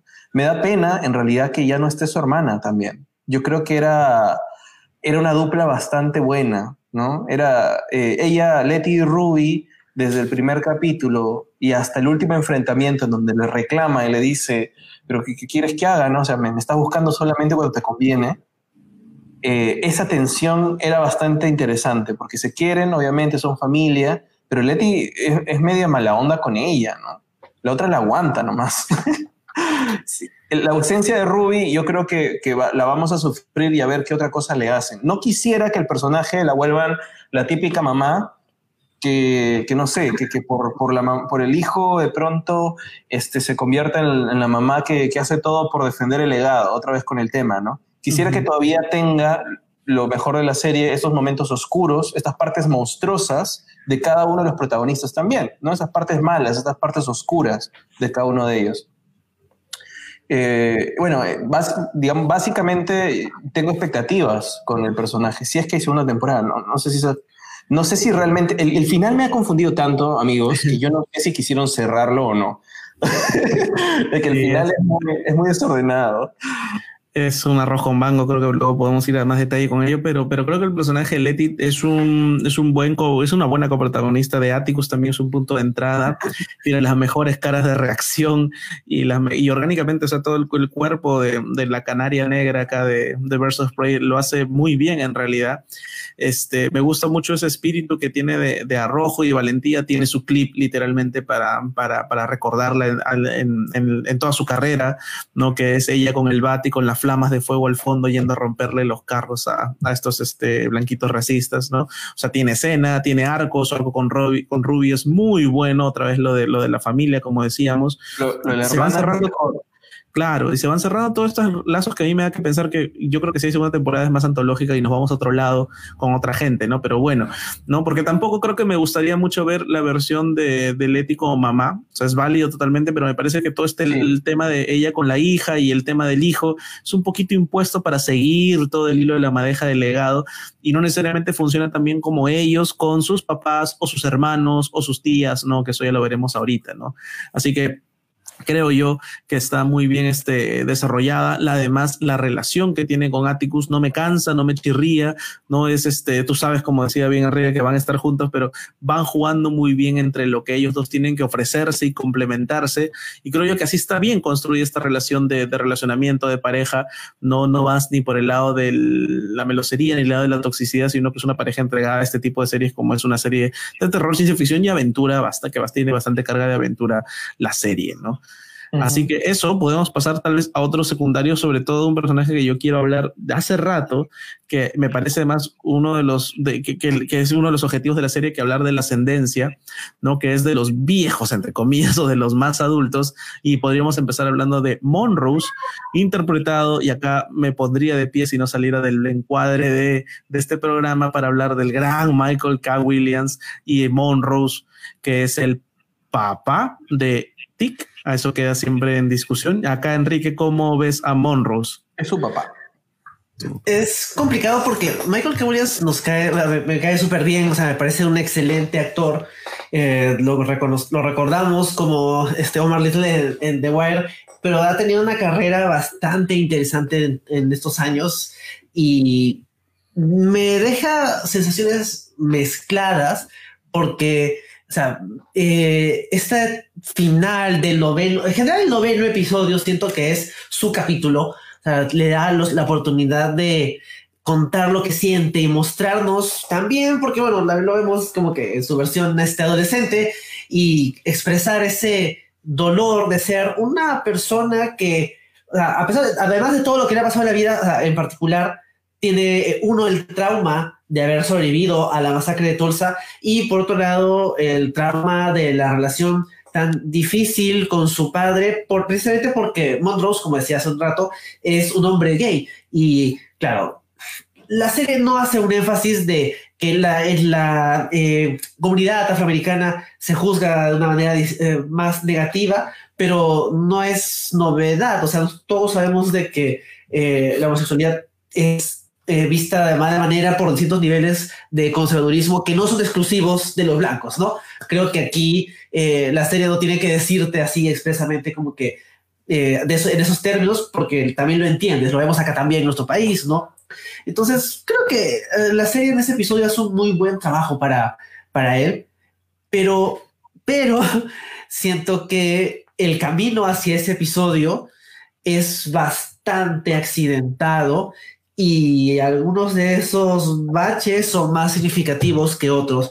yo siento que cuando la actitud de Montrose es no quiero que este hijo se meta en esto de la magia, es bien frustrante. O sea, yo creo que esos son, es, eh, eh, llegaba un punto en que salía Montrose y era como que, ah, Dios, ahora qué quiere este tipo. Pero a medida que nos acercamos al episodio 9, va mejorando, pero siento que la serie se queda medio camino. Siento que la relación que tiene con Atticus eh, llega a un punto que me parece bueno, o sea, creo que hace un, buen trabajo en no, no, perdonar todo lo que ha pasado, pero que quede en contexto y que Atticus entienda mejor todo lo que sufre su padre y el los traumas que carga encima. Y eso, eso sí lo hace muy bien la serie y sobre todo es mérito de, Michael K. que es un excelente actor. Pero eh, también está el otro elemento de él como un hombre gay en los años 50 y ahí siento que la serie en algún punto dice, mm, vamos a dejar esto acá nomás. Y ahí me pierde, que no es culpa de Michael K. Williams, simplemente culpa de que, o sea, la serie tiene esta escena muy buena de, de Montrose y su novio en un ballroom, una versión de los años 50 de los ballrooms que vemos, por ejemplo, en Pose, que es, es, es genial, o sea, me encanta esa escena. Y luego tiene una discusión de pareja y su novio desaparece y no lo vemos más. Y, y, el, y el arco se siente cortado. Y claro, o sea, si hay segunda temporada, lo desarrollarán más. No lo sé, y la verdad es que no, no es parte del análisis. O sea, yo lo que veo aquí es, es un arco que empieza más o menos, luego se pone eh, interesante. De todos modos, la relación que tiene con Sammy, su novio, tiene algunos elementos eh, bastante eh, problemáticos respecto a, ese acercamiento. Y, ahí, no sé, también me, deja la sensación de mm, la serie acá tiene algunos problemas con representación del eje y ahí, no sé, me, falta un poco eh, conocimiento para dar, entrar a más detalle, pero ya a nivel narrativo, o sea, yo puedo decir, va por un camino muy bueno y luego, y luego se deshace y, y se le, da pie únicamente a la relación con Atticus, que lo hace muy bien, pero se siente como que sacrificar una trama por la otra porque, bueno, ya no hay, ya no hay tiempo, ¿no? No hay espacio. Vale, Roger. Em, a ver, voy a llevar esto por dos caminos. Lo primero es que yo creo que si tú le quitabas un capítulo a la historia de Montrose, creo que todo quedaba mucho mejor. Yo creo que cuando uno de los capítulos que cosas más problemáticas tiene es donde aparece, hay esta aparición de... Eh, o sea, el, término correcto es, es una persona, dos espíritus, que a su vez, que, en latinoamericano, pero a su vez es el, el, concepto, el término dos espíritus es discutible. Eh, creo que es más fácil si, si llamamos a este personaje por su nombre, porque o sea, leía un poco acerca del, del, tema de dos espíritus y es bien complejo y siento que nos va, que nos excede a nosotros con toda la... Excede la discusión, pero el tema, yo solamente lo mencionaba, ¿no? Este tipo, digamos, hay, hay toda una discusión ahí que de pronto excede a nuestro conocimiento y nuestra investigación pero ¿cómo, cómo es que, que, lo asume Montrose? O sea, ya todo el capítulo, el capítulo anterior y ese capítulo ha estado molestando de que no quiere que su hijo se meta, no quiere que su hijo se meta. Y parece que hay un pequeño acercamiento al, digamos, permitir que compartan, aunque sea este objetivo, y Montrose la mata, mata al espíritu, eh, no sé, o sea, eh, eh, hay, hay todo un retroceso con el personaje que es un poco por las puras y se vuelve repetitivo. ahí, es donde yo ya lo siento un poco más de lo mismo. Si hubiéramos podido pasar a un siguiente nivel, hubiéramos obviado, yo hubiera hasta sacado un gran pedazo de esta historia, creo que evolucionaba coherentemente hacia el capítulo 9, que, creo que coincidimos que es el, digamos, hacia dónde querían llegar con el personaje de Montrose, ¿no? Al final, para mí, este personaje lo que representa es este, independientemente de, digamos, de, las condiciones en, donde vivió, creció y de los traumas específicos históricos que están puestos en la serie, como lo que es la masacre de Tulsa, para mí representa toda este círculo de violencia de, de, lo que viene a ser la paternidad y masculinidad tóxica, ¿no? Ahora que estoy escribiendo personajes de ese tipo y estoy en investigación justamente sobre tipos de masculinidades, y que también he tenido que leer el DSM-5 un poco para también ver, eh, digamos, cómo es que afecta también, porque es el manual de diagnóstico de, desórdenes mentales, eh, en términos también que pueden llegar a ser clínicos. Eh, digamos, los círculos de, de, violencia masculina no solamente generan violencia externa, sino mayormente lo que hace es que realmente tengas un, eh, básicamente autodestrucción. O sea, hay mucho del hombre matándose a sí mismo constantemente, ¿no? Eh, diversos niveles, emocionales, sociales, de identidad, etcétera, etcétera. Entonces, eh, para, mí ese es, digamos, ese es el, el, aporte y el discurso que ha habido a través de Montrose y cómo vas descubriendo un poco de dónde viene y cómo él mismo se ha ido cortando a sí mismo a través de lo que el padre ha estado violentamente abusando de él. Bueno, te lo ponen como físicamente y verbalmente y psicológicamente, y a lo largo de todos estos años como hombre adulto, como padre también, como hombre gay, como, como amigo, familiar, se ha ido cortando todas sus relaciones alrededor, ¿no? Siento que no llega a ser de todo satisfactorio ese final ni la carta tampoco. O sea, por más de que la carta pueda haber sonado bonito o algo, creo que el personaje tenía mucho más potencial y tenía muchos más niveles y que realmente decidieron que no era el protagonista, pues, ¿no? Y, no se llegó a ni a cerrar y hasta un poco en función de Atticus, lo que ya no me gusta tanto. Eh, por eso es que creo que ha avanzado y retrocedido, se volvió obstáculo para Atticus, literal, obstáculo para lo que él quería, ¿no? Eh, eh, fue, es un personaje usado para que no logre el objetivo tan rápido, ¿no? Por eso esconde las, no, no me acuerdo qué hace con las páginas, mata al, espíritu que, podía darle eh, información o que podría ayudarle a conseguir el objetivo. Entonces, cuando está en función y en términos totalmente dramatúrgicos, ¿no? Entonces, hace que, el personaje no esté siguiendo el camino que tiene que seguir como personaje, sino que es hasta plot device para algunas cosas, ¿no? Y es ahí donde creo que se me cae un poquito. Pero el actor es, es increíble yo creo que aprovecha los textos que tiene, aprovecha las escenas que tiene para sacarle el jugo y poder generar la relación que, que enriquece la historia con su hijo, ¿no? Es su hijo, o sea, ya, más que sea su papá o no, es su hijo. Claro, sientes esa historia cerrada, ¿no? Y eso es bien bacán, donde una serie donde hay tanto desorden que sientes que al menos una storyline como esa paternidad de, de Monros asiático cierra bien, ¿no? Creo que ustedes lo han dicho bien. Acá con Monros hay lo bueno, lo malo y lo feo. Lo bueno es esa relación con Atticus reflejándose en todo lo que han sufrido los ancestros. Eh, Rewind 1921 es el noveno capítulo, el penúltimo, sobre y cómo HBO vuelve a tocar la masacre de Tulsa este, en menos de un año, literalmente hace un año la tocaba con Watchmen. Eh, Misha Green decía en una entrevista con Seth Pingwell que ellos se enteraron en pleno corte guionistas, vieron el capítulo de Watchmen donde se tocaba Tulsa.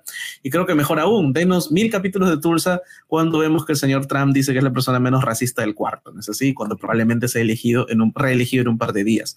Yo creo que está muy bien, creo que es un enfoque genial para lo de Tulsa, creo que es lo que necesitaba justamente cuando hemos hablado del terror y de ciencia ficción como excusas en realidad para hablar de la humanidad, ¿no? Y de la deshumanización del ser humano, ese espejo que nos demuestra nuestros lados más horrendos.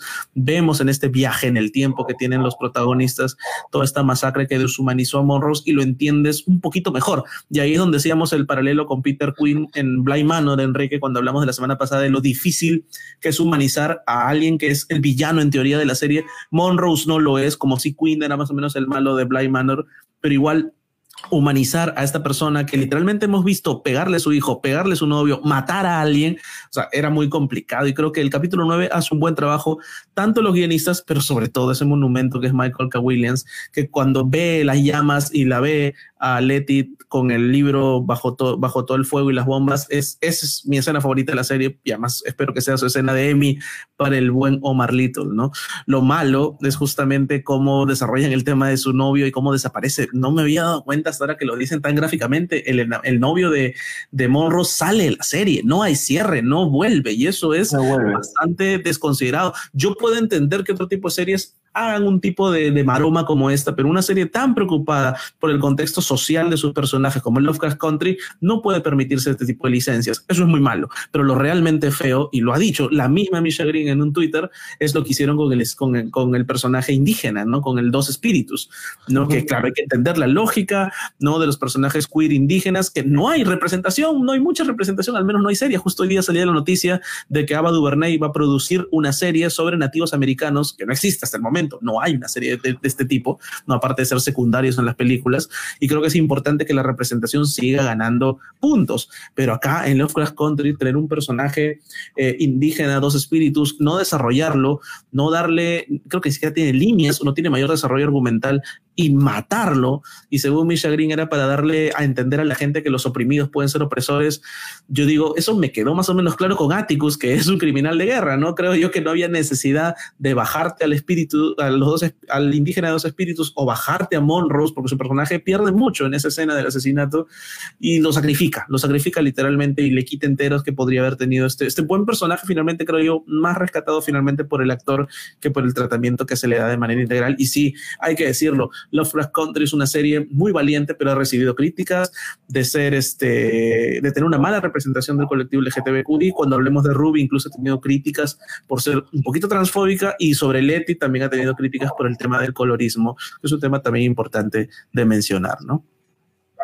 Sí, sí. De hecho, justamente, tal vez cuando eh, mencionamos a, Yajima cuando hablemos de, los otros personajes, pero tal vez ahí lo, lo que es eh, frustrante es, o sea, Montrose no paga por esto y, y es un asesinato. O sea, no es como que, como si simplemente quemar las páginas del libro de nombres, ¿no? Que es bueno, quemar papel, ¿no? Eh, eh, es, es un asesinato y, y, es como que te descuadra. O sea, literalmente no, la serie no te da indicaciones de que Montrose ha tenido como que una historia eh, particularmente marcada por, por, por, la violencia. O sea, bueno, si Atticus lo hacía, bueno, Atticus es también, como dices, un criminal de guerra.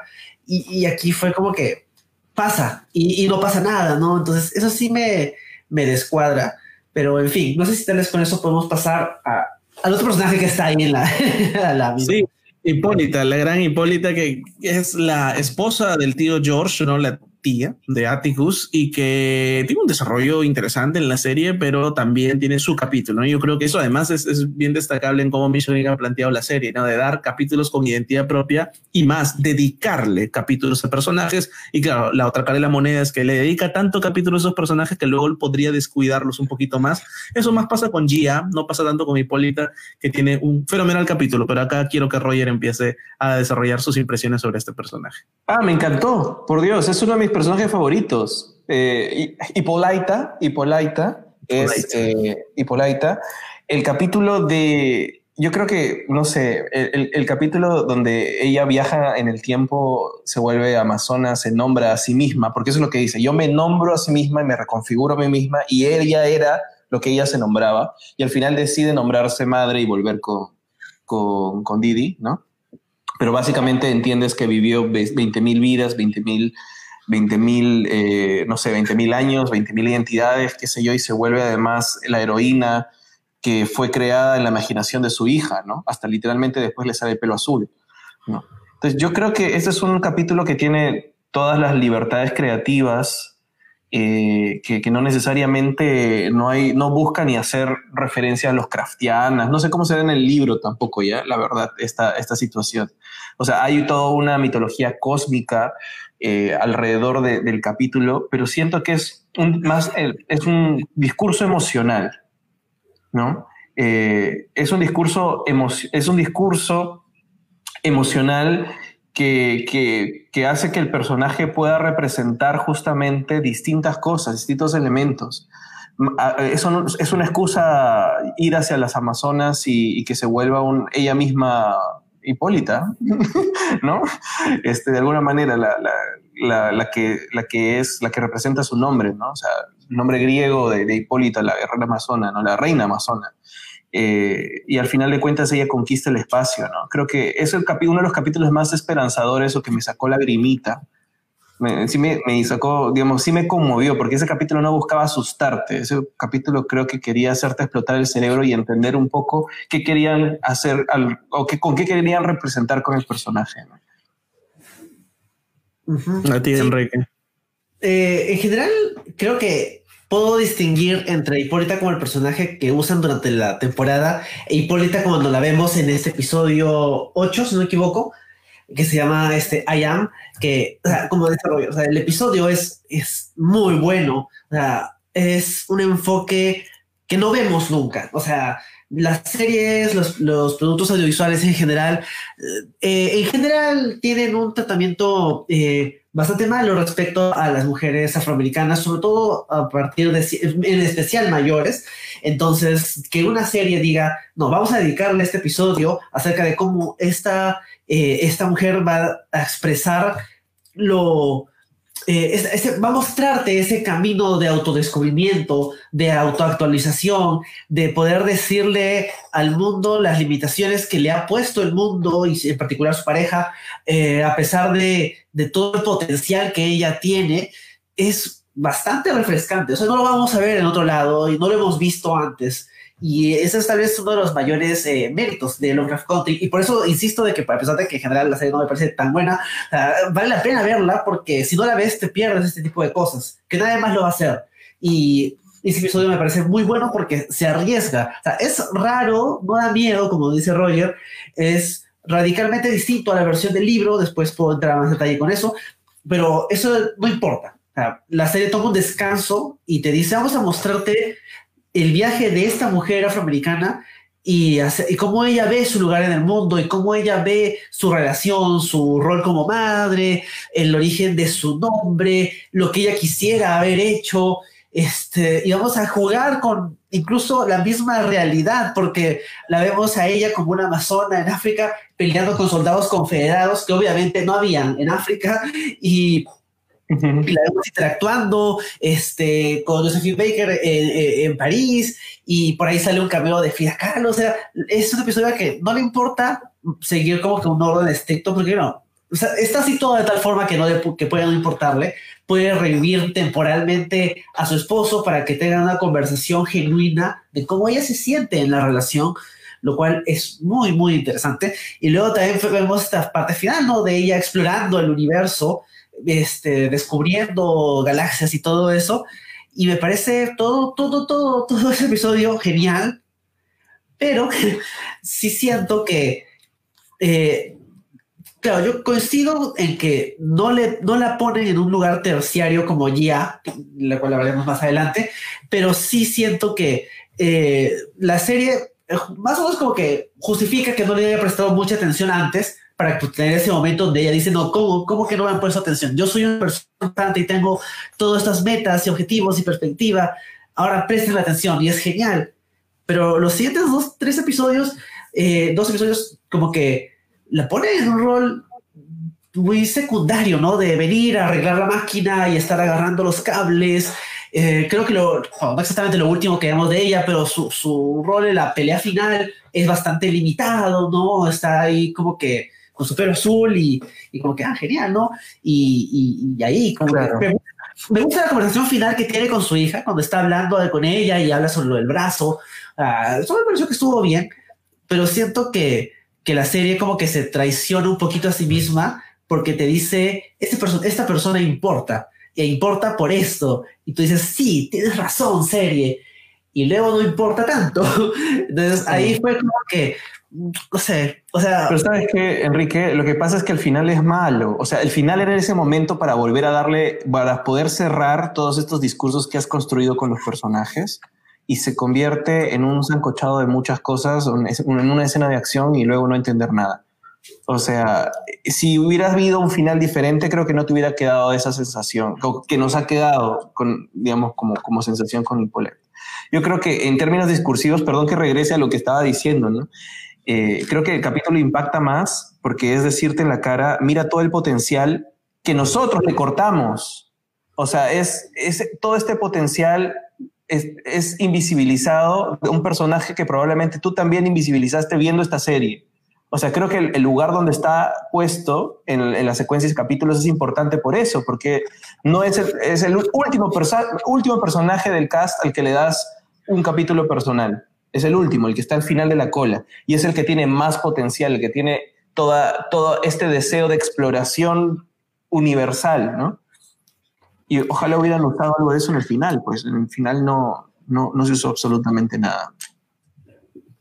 Claro, es que ahí, ahí creo que es importante esto de cómo la serie se traiciona de arranque, ¿no? Dice, voy a darle un capítulo a un personaje, pero de ahí no vuelvo a rescatar algo de él o de ella después, ¿no? Que es algo que a veces pasaba, por ejemplo, con Lost, con algunos personajes. Algunos le daba su capítulo y ahí chao, en cambio, a otros les daba su capítulo y luego recogía algo de ellos en el final, por ejemplo. No eso lo hacía bastante con Locke, por ejemplo, ¿no? No sé por qué mencionó Lost en todos los podcasts. Este, y el tema es que ese es un capítulo fabuloso porque te rompe. O sea, yo creo que esta serie valiente, donde más valiente es, es acá. ¿No? Porque ya hablaremos de G.A., que es una historia bastante compacta y clásica, pero esto es una volada. Esto, esto, alguien se metió un pie tripsazo, un viajezazo, y además tú dices, claro, esto es revisitar dentro de la revisitación, o sea, voy a ir a momentos históricos y voy a ir a momentos este, también cósmicos y voy a hacer que este personaje pase por todos ellos para hablar de un tema trascendental de la vida y de Hollywood, ¿no? Que es cómo a las mujeres de mediana edad se les deja de lado en la mesa del Comic Con de este año de Lovecraft Country, justo este, saludaban al principio de la entrevista todo el cast, como en el propio piloto tenemos una escena de amor entre dos personas negras de edad avanzada, como son este los personajes de George y de Politia, ¿no? Que son este, personas que están ya por los años 50, 50 y tantos, tendrán más o menos. Eso no lo ves en todas las series o en películas, ¿no? No ves que se le dé esta, esta empoderación a un personaje, a una madre de familia afroamericana que, como bien lo dice el capítulo, le dice a esta versión alternativa de su esposo ya fallecido, yo necesito más, ¿no? Quiero apuntar a más, ¿no? Y si bien la serie después, en los capítulos sucesivos, como dice Enrique, no lo utiliza bien del todo, aunque yo ahí difiero un poquito porque lo del portal es importante, pero sobre todo tiene esta muy buena escena con la hija y la relación, otra vez, lo más importante de Lovecraft Country son las relaciones de padres e hijos o de hijos con sus ancestros y la conversación que tiene Hipólita con su hija, con Diana, que está convaleciente por todo este tema de la maldición. Es bien bacán, ¿no? Y es, es bien bonito cuando ella se dirige, a cuando le hace saber que por más ultrapoderosa y los ultraviajes que ha tenido, ella la dejó de lado en el momento que más la necesitaba, ¿no? Y luego ya, bueno, tienen toda esta reivindicación con el brazo y qué sé yo, ¿no? Es bien bacán esta parte, porque creo que es también cerrar una pequeña relación no tan importante importante como la de Atticus y Monrose, pero sí vital para entender que por más que tengamos este, conflictos sociales de fondo, raciales de fondo, por más que los padres tratan de mejorar y de empoderarse más y tener hasta superpoderes, literalmente Hipólita tiene superpoderes, siempre el hijo va a depender del padre y va a necesitar que el padre esté ahí en sus momentos más complicados. Y eso te lo cuenta bien la serie en este, en este último capítulo, creo que es en el final mismo de la serie, ¿no? Y eso, y eso, yo creo que además es una gran imaginativa de tener capítulos este, independientes que vayan hacia tan alto. Yo creo que los Cross Country sí ha aprovechado bien la oportunidad de, al ser una serie de terror y ciencia ficción, irse hasta arriba, ¿no? Pues yo, al menos que no soy lector ávido de este tipo de cuentos o historias, sí me queda claro que acá no sé si han tomado inspiración de algún cuento con este capítulo del 7, I am, pero sí, sí, sí, sí son leales a la noción que tienen de ser una historia inventiva de ciencia ficción. Acá creo que han abrazado más allá que cualquier otro capítulo el tema de ciencia ficción. Sí, o sea, el, tema es que, o sea, las adaptaciones obviamente son, son muy libres y yo creo que más bien, por eso vuelvo a repetirlo del inicio, el riesgo, por el riesgo que toma la serie ya vale la pena yo creo que el mismo riesgo tiene sus pros y sus contras. Sus pros es obviamente capítulos bellos como este capítulo del que estamos hablando. Y sus contras es que en el mismo intento de hacer a la vez un unitario y a la vez una serie continuada, eh, el foco y el punto de vista hace que tengas que sacrificar unas cosas sobre otras. No, es, eh, es, es, bien difícil lo que, están, lo que han querido hacer. Es muy arriesgado y creo que eso hay que celebrarlo, porque por eso tenemos estos capítulos que, que resaltan sobre otros pero el mismo riesgo causa que decidir priorizar un punto de vista sobre otro y tratar de integrar cosas que podrían funcionar en unitario, pero a la vez hacer una serie continuada, hace que el foco cambie, pues, estructuralmente cambie. Ah.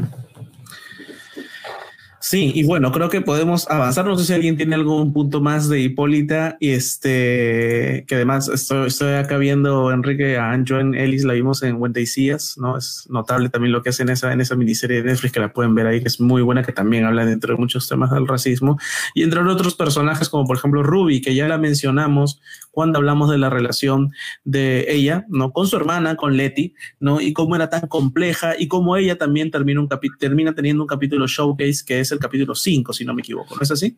¿Cómo vieron al personaje de Ruby? Enrique. O sea, la verdad es que eh, mi viaje con la serie va más o menos en paralelo con mi reacción respecto al personaje de Ruby, porque en el primer episodio te causa una muy buena impresión, ves ese, ese rol de esta mujer afroamericana eh, con una tonalidad de piel claramente más oscura que la de su hermana, porque bueno, de hecho son medias hermanas, eh, y la ves como que cantando y en un rol muy, este, no, exactamente seductor, pero con una alegría interesante, y luego ya la ves en su vida más de, de trabajo, ¿no? De las frustraciones del día a día y de, su rol como una mujer en una sociedad que aparte de que, que, es racista y encima es sexista, ¿no? Y es un personaje que de entrada es interesante y tiene una relación muy compleja con su hermana, donde hay como que una tensión que sientes ahí, algo en particular que ha ocurrido, y sientes como que, wow, esto, eso tiene potencial, ¿no? Y a medida que va avanzando la temporada y llegas al episodio este, enfocado en ella, Strange Case, ya le dan, le dan la atención completamente, ¿no? Y es como que, wow, o sea, acá esto es complejo, o sea, el tema de cómo se siente una persona eh, no blanca y si es que existe la idea de querer ser blanca para poder acceder a todas las oportunidades que el sistema le niega, es difícil. No, voy a decir que, lo que dice la serie es 100% acertado. Tampoco quisiera decir que esto nunca pasa, pero es, es un rol difícil, ¿no? Es un acercamiento complejo pero hace que, que, Ruby sea un personaje complejo y, y, la actuación de, de Gumbi Mosaku como, como Ruby le da ciertas dimensiones de, de que sientes, ¿no? Esa tentación, ¿no? De, de no es tan pero fácil, ¿no? Pero de saltarse todos estos problemas que le pone la sociedad y asumir ese rol de, de mujer blanca. Y eso es interesante. Luego cuando la relación que tiene con William se convierte en una relación con eh, Cristina, la villana de la serie, ahí me pierde un poco. Y, lo que me frustra más, de, ya acá en la parte más, más negativa, creo que, de la serie, es que la frillean. O sea, no, no exactamente definitiva, porque no, no, la utiliza para motivar a un personaje masculino, ¿no? Pero, o sea, la, la, matan. O sea, bueno, no está muerta, ¿no? Porque las personas a las que, que podría estar en un coma, ¿no? Pero desaparece. O sea, y era uno de tus personajes más complejos, complicados de entender. Hay por ahí también un tema de, de este, representación eh, eh, LGBTQ que se extraña, por acá hay magia de por medio, ¿no? Pero en fin. Y, simplemente desaparece, o sea, desaparece de la serie. Y ahí sí, o sea, claro, ya lo hemos dicho todos, el final es muy malo, pero es particularmente malo ahí, ¿no? O sea, eh, simplemente matan a Ruby para el plot twist de, jaja, yo no era Ruby, era Cristina disfrazada. Claro. Y, ¿Y cuál es el otro personaje que también desaparece? Eh, ¿Gia? Sí, no, pero me refiero, el día al menos está en, la batalla final, pero me refiero, hay, hay un, también te hace preocupar que hay un patrón de que hay personajes que, ah. van desapareciendo, pues, ¿no? Como, claro, como Sammy, el, novio de, de Montrose, O sea, sí, y, y, acá, o sea, creo que la serie le, juega mal al personaje de Ruby y eso me da mucha pena porque era un personaje complejo, bien interpretado, es un personaje que no solemos ver en, televisión, ¿no? O sea, una mujer de, piel bastante oscura y, un poco más este, grande, es un rol que se reserva para típico personaje sassy, por, por decirlo de alguna manera facilista, y aquí este, no era ese rol tiene una historia compleja, o sea, cuando resiente a su compañera de trabajo, este, eh, negra también, y, sientes ahí esa, esa idea de, de lo compleja que pueden ser las relaciones raciales dentro de una misma comunidad, sientes como que esto tiene algo llamativo, y luego simplemente la serie se olvida de ella, ¿no? Y ni siquiera es una especie de eh, de muerte particularmente necesaria o un sacrificio para decir que las cosas van en serio, ¿no? Como ocurre con George, ¿no? Al inicio de la temporada, ¿no? Eh, y, ni siquiera es un momento de, en medio de la secuencia de magia, sale un tentáculo y, bueno, pues mata a, Ruby. Ni siquiera la vemos morir, ni siquiera la vemos morir, supuestamente muere no. Claro, eh, la, mecánica del, del hechizo eh, toma cuerpo, toma forma, es mantener en coma a la persona, así que tal vez no está muerta, puede volver a la segunda y todo eso. Pero ya, pues más allá de eso, estás dejando fuera de, de escena un personaje por un giro sonso. O sea, no es un gran giro. O sea, si es que hubiera dicho, ah, yo reemplacé a Ruby desde el episodio 5, ahí tú dirías como que, bueno, puede una vuelta de tuerca, diría Richard, una vuelta de tuerca. Sí, pero, pero simplemente como que ah, siempre parece el momento de, jajaja, yo estaba con ustedes desde el viaje en el carro. ¿Qué gano con eso? Mm. Sí, a ti, Roger, ¿cómo te pareció el, personaje y el, el, viaje de que tiene Ruby en la serie? O sea, creo que todos coincidimos que hacia el final las cosas empiezan a entorpecer, ¿no? Pero yo creo que se nota más la torpeza porque tienen momentos los personajes en que brillan mucho. O sea, de verdad hay momentos, o particularmente en sus capítulos personales, donde dices, wow, wow, wow, tienes que parar. Esto está interesante. Yo cuando empecé a ver el capítulo de Ruby, tuve que ponerle pausa un ratito. Dije, este concepto es muy interesante. No sé qué está produciendo en mí, pero es esa sensación ya de por sí, eh, creo que de, entrada, eh, es bastante interesante, bastante complejo. Creo que el concepto este del, white face, el de tratar de, transformar tu color de piel, eh, por más que sea a través de la magia, lo que algo tiene un discurso político, un discurso social, bastante, con bastante potencial, sobre todo de usar en el terror. Y además que es uno de los capítulos que utiliza más body horror, porque literal ves que la piel se sale, se va cayendo con sangre, ¿no? Este, va cayendo por pedazos, hay toda una transformación física que, que, le, causa dolor, que le causa sufrimiento, ¿no? Y es algo que también toma voluntariamente para, voluntariamente, digamos, por los beneficios que trae el cambio de piel. O sea, todo ese concepto es súper interesante y da para hacer una película súper compleja también. O sea, es más, da para más minutos que solamente los 40, 50 que creo que, que toman, ¿no? y, tiene, y podríamos discutir de ese capítulo un montón. O sea, solamente el capítulo y probablemente no estamos completamente este, equipados para, ver toda la, gama de simbolismos y todas las cosas que trae. Pero ah, yo la fui perdiendo a Ruby conforme, este, conforme creo que avanzan los capítulos, porque ahora me voy de cuenta de un, de, un, de un patrón de la serie, que es que los puntos más altos de los personajes de pronto son en su capítulo unitario y los capítulos que vienen después no ves tanto las consecuencias de lo que han aprendido y los van dejando de lado. Y creo que eso, eso le hace daño a la serie. O sea, el capítulo personal que tienen, puff, lo mandan hasta arriba. Pero los que vienen, los patean otra vez atrás. Y lo peor es que después de los capítulos unitarios ya vienen los corales, ¿no? Entonces, eh, yo creo que el capítulo final es muestra de eso completamente cómo, cómo haces crecer a, un personaje a un punto muy interesante que puede generar demasiada discusión, sobre todo discusión. Creo que uno de los puntos fuertes de la serie es que no estás seguro, creo que te confronta mucho con, con cosas, te confronta con saber de que no estás listo para discutir muchos de estos temas. Eso es bueno. Eso es lo que me está pasando en este podcast ahorita.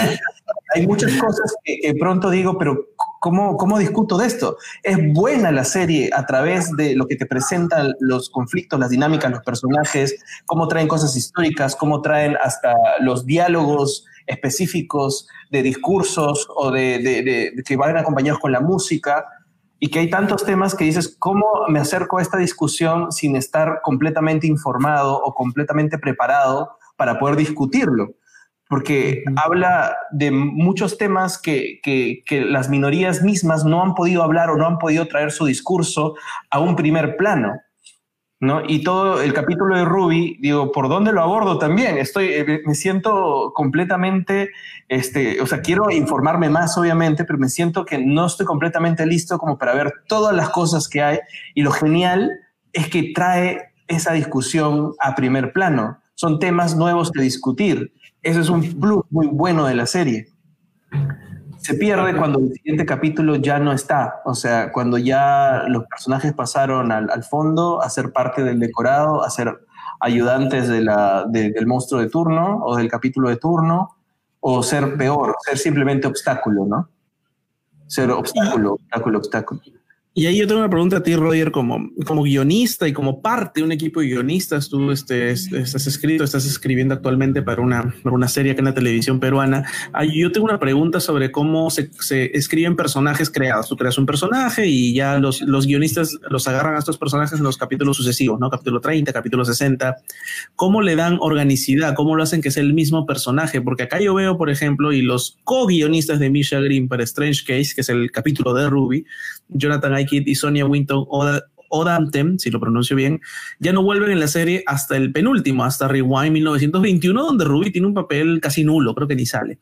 Entonces, ¿cómo haces para luego escribir sobre un personaje que está tan bien construido en su capítulo y luego qué haces, no? O sea, y no llamas al que escribió bien ese capítulo. ¿Cómo funciona ahí un cuarto de guionistas? Es que el tema es que cada cuarto de guionista funciona con sus propias reglas. O sea, eh, es claro, o sea, eh, los procesos creativos son muy difíciles de, digamos, de, reproducir en laboratorio. Cada equipo funciona de una forma diferente. La, otra vez estábamos escuchando, creo, cómo funcionaba el cuarto de, Aaron Sorkin y dije, ah, bueno, más o menos ese es mi método. por, ahí hay cosas que, entramos en común, ¿no?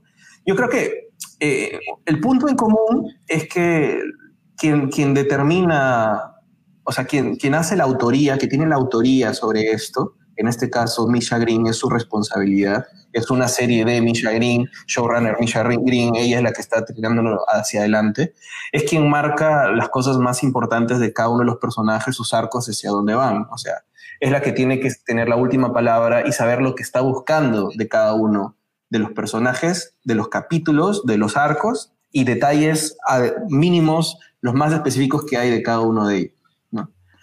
El, ese el trabajo, por, digamos, lo, único que puedo contarte es de mi experiencia, porque no sé cómo trabaja el cuarto de guionistas de Lovecraft Country y probablemente lo tengan su propio método bajo cuatro o cinco llaves, ¿no? Pero por lo menos en experiencias de haber trabajado con distintos grupos de guionistas en equipo, hay muchísima discusión previa antes de ponerte a escribir. O sea, hay muchísimo trabajo de mesa en donde la gente comparte esto, eh, empiezas a, a, votar ideas, todo obviamente presidido por el showrunner, ¿no? O sea, el showrunner es quien, quien acepta o, rechaza algo para que todos estén empapados de lo mismo. Lo que nosotros hacemos en nuestro cuarto de guionistas es, sobre todo, en las primeras etapas, es que todos puedan escribir todos los personajes, porque cuando hay varios, un, varios, hay varios capítulos o si se reparten así sean bloques o capítulos por separado, todos tienen que saber cómo escribir todos los personajes porque los van a terminar usando. Entonces, eh, es un proceso que naturalmente, orgánicamente, lo normal es que vaya mejorando hacia los capítulos finales. ¿no? Porque van evolucionando como personas. O sea, literal el personaje te posee y, y hay como normalmente va teniendo solamente una opción de vida. O sea, el personaje tiene un camino y ese camino controla al guionista. Eso es porque, ¿sabes cómo es? Entonces determina cómo, cómo, cómo es, cómo se va a comportar, cómo va, a accionar y cómo va a terminar. Lo, interesante, justo le estaba tratando de explicar esto a mis padres la otra vez, la diferencia entre, entre un guionista y, y, Dios, digamos, o algo. o sea, eh, eh, que, no, no, somos, o sea, no somos Dios, o sea, o no, eh, no, podríamos nosotros determinar cómo, cómo es que va a ser tu vida, por ejemplo. Yo sé cómo va, un personaje lo conozco y sé toda su vida, sé cómo va a terminar. No puedo hacer lo mismo con Enrique porque hay demasiadas variables alrededor hay demasiadas variables que pueden influenciar tu comportamiento, tus decisiones, la información, etcétera, etcétera. Un guion, una historia, una película, una serie tiene determinado número de variables. Es de verdad más un ejemplo de laboratorio. Tienes una cantidad de locaciones que puedes usar, tienes una cantidad de personajes que puedes usar, una cantidad de bolos, de extras, etcétera. Entonces, las variables están cocinadas ahí en un pequeño experimento de sociedad donde no vas a tener otras influencias externas de lo que te va, lo que te permite el presupuesto, lo que te permite la producción. Entonces, determinantemente sí sabes cómo va a terminar un personaje. O sea, hay solo una opción para ellos en la historia que estás contando. Claro, y es, complicado poder tratar este método de Lovecraft Country y darle un personaje su capítulo y luego caer en el desarrollo que tú bien ya lo decías, no de poder darle la importancia que ganó en su capítulo, qué es lo que pasa con Ruby, qué es lo que pasa con Hipolitia y qué es lo que pasa también con, con el personaje Gia. Y creo que ya podemos entrar, este, para ir entrando en la última parte de este podcast en otros personajes, ¿no? Que la serie tiene varios personajes y creo que Gia es el personaje que más me llama la atención porque creo que tiene lo que para muchos, por lo que he leído, es el mejor capítulo de la serie, que es el capítulo 6, ¿no? Que es Meet Me in Daegu, si pronuncio bien, que es el capítulo en Corea donde vamos a 1949 a Corea del Sur a ver la historia literalmente de Gia, ¿no? Y su perspectiva de la guerra, su encuentro con Atticus y esta maldición, por así decirlo, que le cae de ser un kumijo, que es esta suerte de espíritu de nueve colas, ¿no? Que, que según la serie tiene que matar a 100 hombres para, para volver a ser una persona normal en teoría, ¿no? ¿A ustedes qué les pareció Gia y sobre todo este capítulo, Enrique? El capítulo de día es muy bueno, o sea, es, para empezar, no está en el libro, o sea, no hay nada ni siquiera parecido. La mayoría de los capítulos de la serie se basan así muy, muy abiertamente en alguno del libro, pero ese no, no tiene nada del libro. Pero no importa, ¿no? Porque igual la serie hace un gran trabajo en, primero, eh, presentarte el personaje, eh, mostrarte su, su drama, bueno, para empezar a sorprenderte, porque es como que, ah, mira, es una estudiante de enfermería, tiene ahí algunos problemas con su mamá, no encuentra novio, y luego que es, muy, efectivo. Y, te van mostrando también que, no es exactamente simplemente una prestación plana, ¿no? Es un personaje que tiene sus conflictos respecto a esa caracterización como monstruo y luego también sirve un poquito para ver este rol tan, eh, tan terrible de Estados Unidos como esta fuerza imperialista que hace, que promueve la Comisión de Crímenes de Guerra. Y también es interesante que, quienes, cometen los crímenes de guerra son justamente soldados afroamericanos, ¿no? vemos a los, a los únicos soldados eh, blancos que vemos son como que extras o, víctimas de guía, ¿no? no eh, tanto Atticus como su jefe, como su superior son afroamericanos. Entonces ahí también agrega una dimensión un poco más crítica siento que, pero, igual, siento, igual siento que creo que ahí corrigen uno de los problemas de Watchmen, que también era esta versión de, bueno, sí, vamos a mostrarte Vietnam como un estado más. Y se agota ahí, ¿no? En una perspectiva vietnamita, ¿no? Ponemos acá, sí, la perspectiva de Gia y su compañera de trabajo, que es este, un espía de, de los comunistas. Y creo que la serie es un muy buen trabajo en ese contexto, ¿no? De mostrarte un poquito más del rol de Estados Unidos y ser un poquito más crítico de ese tema, que de hecho también fue una crítica a la Five Bloods, también con el tema, en ese caso de Vietnam, ¿no? Entonces, creo que ahí la serie acertó, o sea, se anotó un gol ahí y, y creo que ese eh, cortejo inicial entre Atticus y, y y cómo ella pasa de solo odiarlo por, es, por su rol en la tortura y probablemente muerte de su, de su amiga, a, tenerle cariño, a, quererlo efectivamente. Amor. Es interesante, sí, es, es probablemente amor genuinamente, o sea, de verdad quiere, lo quiere, tiene esta parte en que él le invita al cine, por así decirlo, que es medio como que, oh, qué bonito, y luego te acuerdas, ah, pero él mató a su amiga, ¿no? Entonces, como que le agrega una dimensión difícil. Y creo que eso es lo, interesante de, la serie, cuando agrega complejidades que, nos, que como decía Roger, no, no sabemos cómo procesar. Y, yo me acuerdo después de ese episodio, un montón de, gente se quejaba, pero ¿cómo van a ser Atticus un criminal de guerra?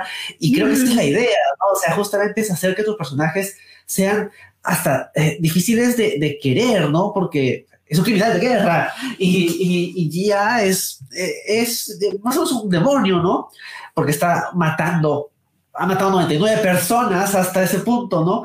Entonces, e, es, es, difícil y esa es la gracia de la serie. Y tal vez si esa era la única participación de Gia, uno podría decir como que, pucha, qué pena, personaje desaprovechado, pero en fin, ¿no? Pero eh, después sale de nuevo Básicamente, ah, hay un par de momentos donde habla con Atticus por teléfono y luego sale de nuevo, básicamente para que Atticus le grite. Para que lo maltraten, por Dios. Viajaron desde Corea para buscarlo, hasta de Corea hasta Chicago es un montón.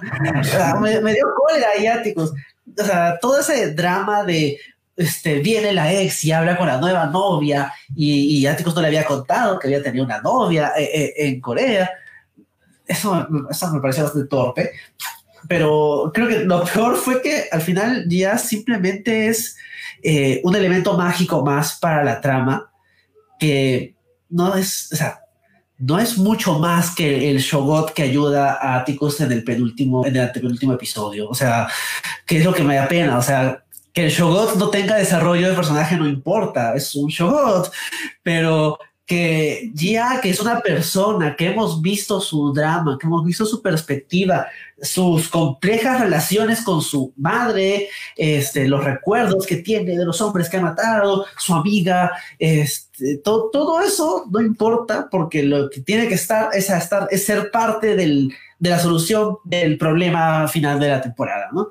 Y me da pena, o sea, a final de cuentas es no es necesariamente un McGuffin, pero es, es simplemente un objeto más para la trama. Es como si simplemente, es como si el, el que hubiera ayudado a, a, retener a Cristina al final hubiera sido Chobot, hubiera tenido el mismo rol. Sí, porque sí, se pierde, es verdad. ¿Tú, Roger, cómo lo ves? Ni siquiera han plantado una regla de por qué Jiha y, y sus colas tienen, tienen que ver ahí. O sea, no, ni siquiera respeta la misma regla que, que, ella solo veía a través de eso del pasado y presente de la gente, ¿no? ahí está usándolo para qué? Para otra cosa, un nuevo superpoder que salió de la nada. Pues, eh, ¿Cómo es la magia en la serie, Roger? ¿Es magia dura o magia blanda? No, mira, he estado revisando más mis propios conceptos sobre magia suave, magia blanda y magia dura.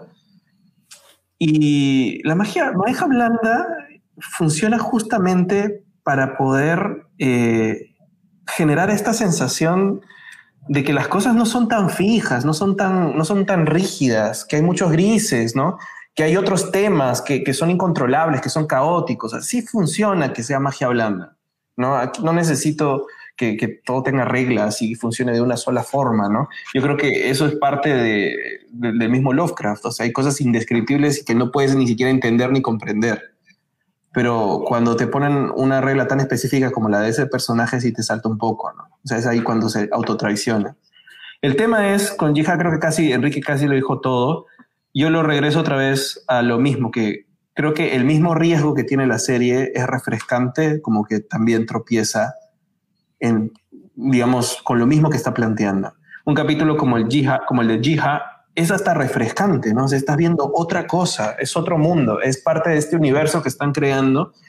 Y creo que Atticus y, el flashback de saber cómo era en, Corea es lo de menos, porque creo que Jiha se, se roba por completo el capítulo, ¿no? Eh, me parece interesante además que en ella sí se, se establece este, este símil que han querido hacer con varios personajes de soy protagonista pero a la vez soy monstruo. Soy el héroe, el explorador, soy, el, digamos, la, eh, el, el, bueno, pero a la vez soy el malo, ¿no? Y en ella es literal, ella a la vez es la protagonista de su capítulo y a la vez es el monstruo del capítulo, ¿no? Entonces, eh, ahí se vuelve su, su metáfora completamente concreta y la verdad es que yo me molesté muchísimo cuando regresa simplemente para que le griten, ¿no? O sea, ya no le, no, no le encontraron utilidad. Mejor lo hubieran dejado ahí y si, que, si querían hacer más temporadas, pues las traían después. Pero ahí es donde no funciona el hecho de haber subido tanto con el capítulo individual para luego pasar a segundo plano, ¿no? Me molesté, me molesté mucho, la verdad. Sí, de acuerdo, es lo, mismo que vemos que ha pasado con Hipolitia y con la misma Ruby, ¿no? Darles un gran capítulo showcase para ellas y para el capítulo en sí, y luego debilitar su narrativa trayéndolas por gusto o ya sin sacarlas, ¿no? Creo que mejor hubiera sido como el tío George, que lo desarrolla bien los dos capítulos hasta que fallece y ya de ahí no regresa hasta que tenemos el, el encuentro con Hipolitia en el I Am, ¿no? Entonces, creo que es mejor eso, atraer un personaje por gusto o maltratarlo directamente. Creo que si la serie tiene un bueno, ver cómo es que maltrata bastante veces a sus personajes y eso creo que no debería ser. Pero mira, justo lo que has mencionado, a George, el arco de George cierra con lo de Hippolyta, porque abre él con el conflicto de que no se está comunicando, no está permitiendo, o él mismo está cortándole las alas a su esposa. Así lo presentan al, al, personaje. Y cierra entendiendo que hizo mal. O sea, hasta George le dan un cierre coherente, ¿no? Eh, en cambio, otros personajes los llevan hasta arriba con sus, con sus capítulos individuales y luego los pasan a segundo plano nomás. Claro. Y para hablar de otros secundarios, tal vez para ir cerrando esta parte de personajes, no sé si quieren destacar alguno en particular. El tío George, que decía es un buen personaje. Qué gusto ver a Kurt Vance en la pantalla después que nos regalara su gran Johnny Cochran en la primera temporada de American Crime Story. Pero si de alguien quiere hablar, que sí me parece uno de los puntos más flojos de la serie es de la villana, de Christine y toda la secta Bryce White, si no me parece que me pareció de lo más flojo de la serie. Y no porque necesariamente sean los blancos y hay que desarrollarlos mal, sino que me parecen malos de cartón simplemente por ser malos. No, no sé qué les parecieron a ustedes. Roger. Bueno, sí, o sea, yo creo que hemos estado conversando esta semana o estas 10 semanas de la serie y decíamos cómo hubiera sido el personaje si lo hacía de Vicky, ¿no? Que Elizabeth de Vicky iba a ser casteada para este papel, ¿no? Claro, que pronto le, iba, le podía haber aprovechado algo en el texto o algo que hacen a veces algunos actores más experimentados es pues exigir un poquito más de, de sustancia para sus personajes, ¿no? A veces hasta eso se negocia. Eh, y, como, como, como, guionista siempre quieres darle buenos textos y buenas escenas y buenos capítulos a, los actores, a los personajes, ¿no? Yo creo que ella terminó siendo bastante acartonada, teniendo algunos, algunos problemas hasta estereotípicos, ¿no? De, de mala estándar, a la que nunca llegamos a entender más allá de, de, de digamos, de querer eh, no sé, de, tener este, este, conflicto de que no le dejaban entrar a, ser parte de los otros más malos, ¿no? Por, por, el tema del machismo, pero que se queda un poco diluido, o sea, no, no, se, trabaja, no se trabaja mucho más. Hay, lo bueno, yo creo que lo bueno es que también ella trae otros temas que me hacen sentir incómodo y que no sé bien cómo procesar. Yo creo que eso es algo positivo de la serie, que hay muchas cosas que no sé cómo, cómo, cómo trabajar a través del horror, cómo pensarlo, cómo abordarlo, cómo reflexionarlo. Y por eso es bueno tener todas las discusiones abiertas. Pero no, no me dejó lo, mismo, por ejemplo, que con Ruby, ¿no? que con los otros personajes protagonistas. Yo creo que quedó como a media caña nomás, en su caso. De Enrique.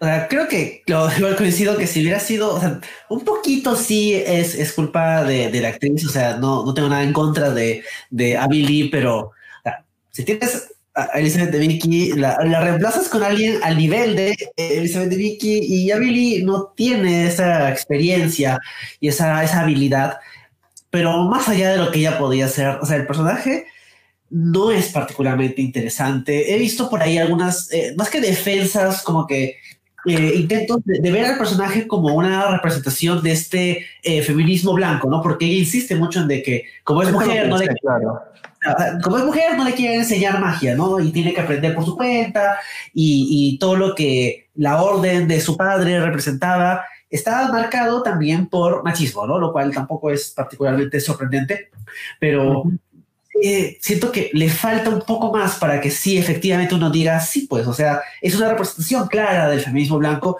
porque, o sea, Cristina es evidentemente la villana y tiene eh, diálogos donde tú dices como que, wow, esta persona tiene problemas. Esta, este diálogo que, que, que, comparte con Ruby cuando le habla, cuando habla acerca de la muerte de Emmett Till, que es una de las cosas que muestra la serie, donde básicamente le dice como que no, tú no sientes pena por esto, y, tú dices, no pueden codificar más a este personaje como el villano. Y luego hay esta secuencia donde ella básicamente pide, le pide a unos tipos que la maten, como efectivamente se mató a Emmett Till, y no importa. O sea, eso es otro, algo que quedó como que no importó, no, no, no le generó ningún cambio, que tampoco lo esperábamos, no esperábamos de que eso diga como que ¡Ah! he sido racista, ahora voy a ser buena de verdad. No va a pasar eso, pero entonces, ¿para qué fue la escena? me, descuadró, fue como que, ¿qué están haciendo?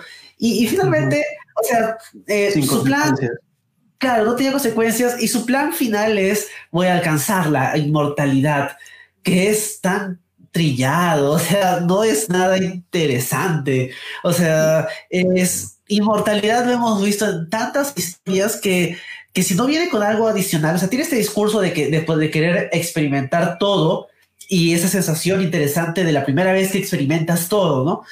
Pero, pero no, o sea, igual no, no me termina de parecer interesante y en parte por eso siento que este argumento de que representa el feminismo blanco es, eh, eh, intenta corregir algo que no está ahí porque ni, siquiera es que su, su objetivo sea claramente pro mujer, ¿no? Es pro ella es solo de ellas. Si hubiera habido tal vez un, un aquelarre paralelo a la orden del Ancient Dawn, uno podría decir como que este grupo representa este feminismo blanco, ¿no?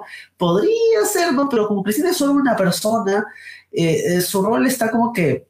Y, y los villanos adicionales de, de, la historia, como por ejemplo los policías, son igualmente planos. O sea, ves esta... Es, es tan torpe el uso de estos villanos extra que ni siquiera vemos al jefe de policía morir, ¿no? Vemos que está como que desangrándose, es implícito que se muere, ¿no? Pero esta escena final de, de Cristina como William, eh, como que tiseándolo, como que en modo de jajaja, ja, ja, te vas a morir tú.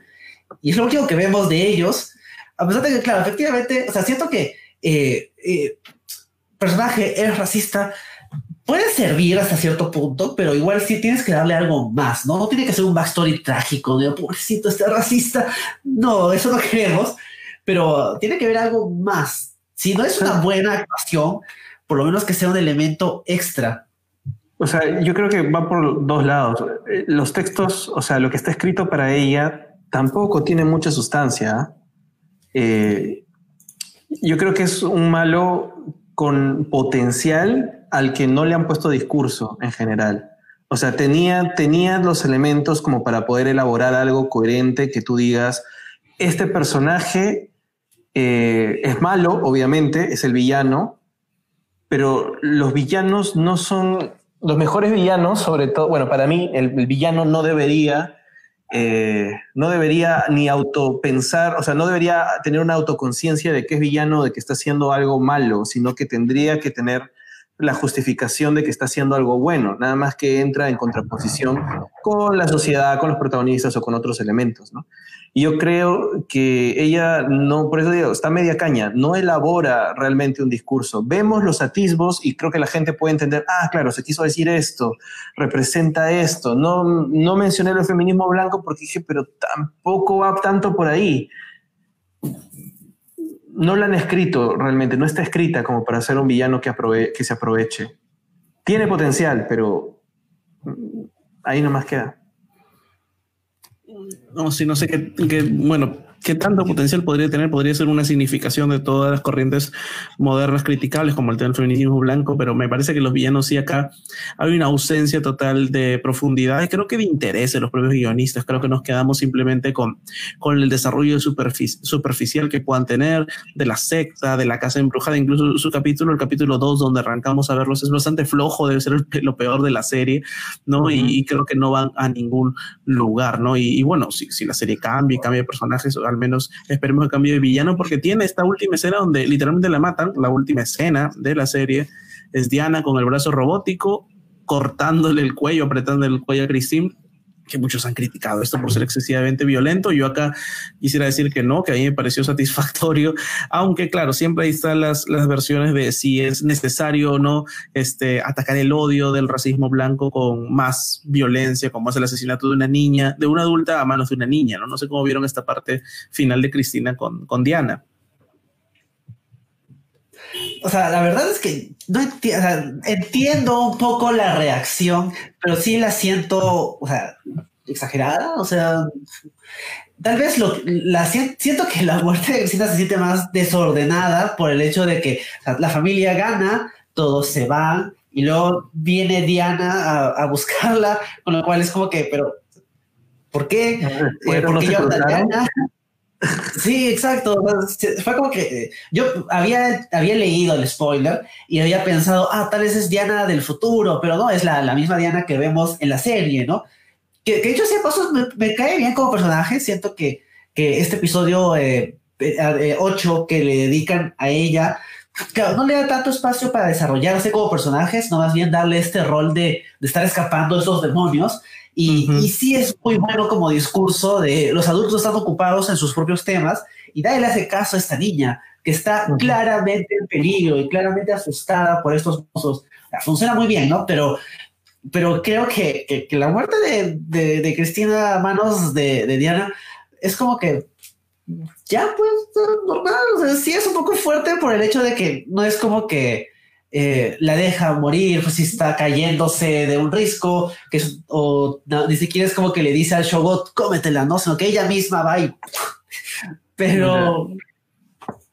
Es que, es que para mí es, no es, o sea, puedes tener lo más violento que quieras y puedes llegar a ese punto. El tema es que el, un guion, un relato audiovisual, es como si estuvieras dando un discurso también, ¿no? Eh, y tienes un orden y tienes una coherencia. Cada párrafo trae un tema, cierras, avanzas con otro punto, etcétera, etcétera, ¿no?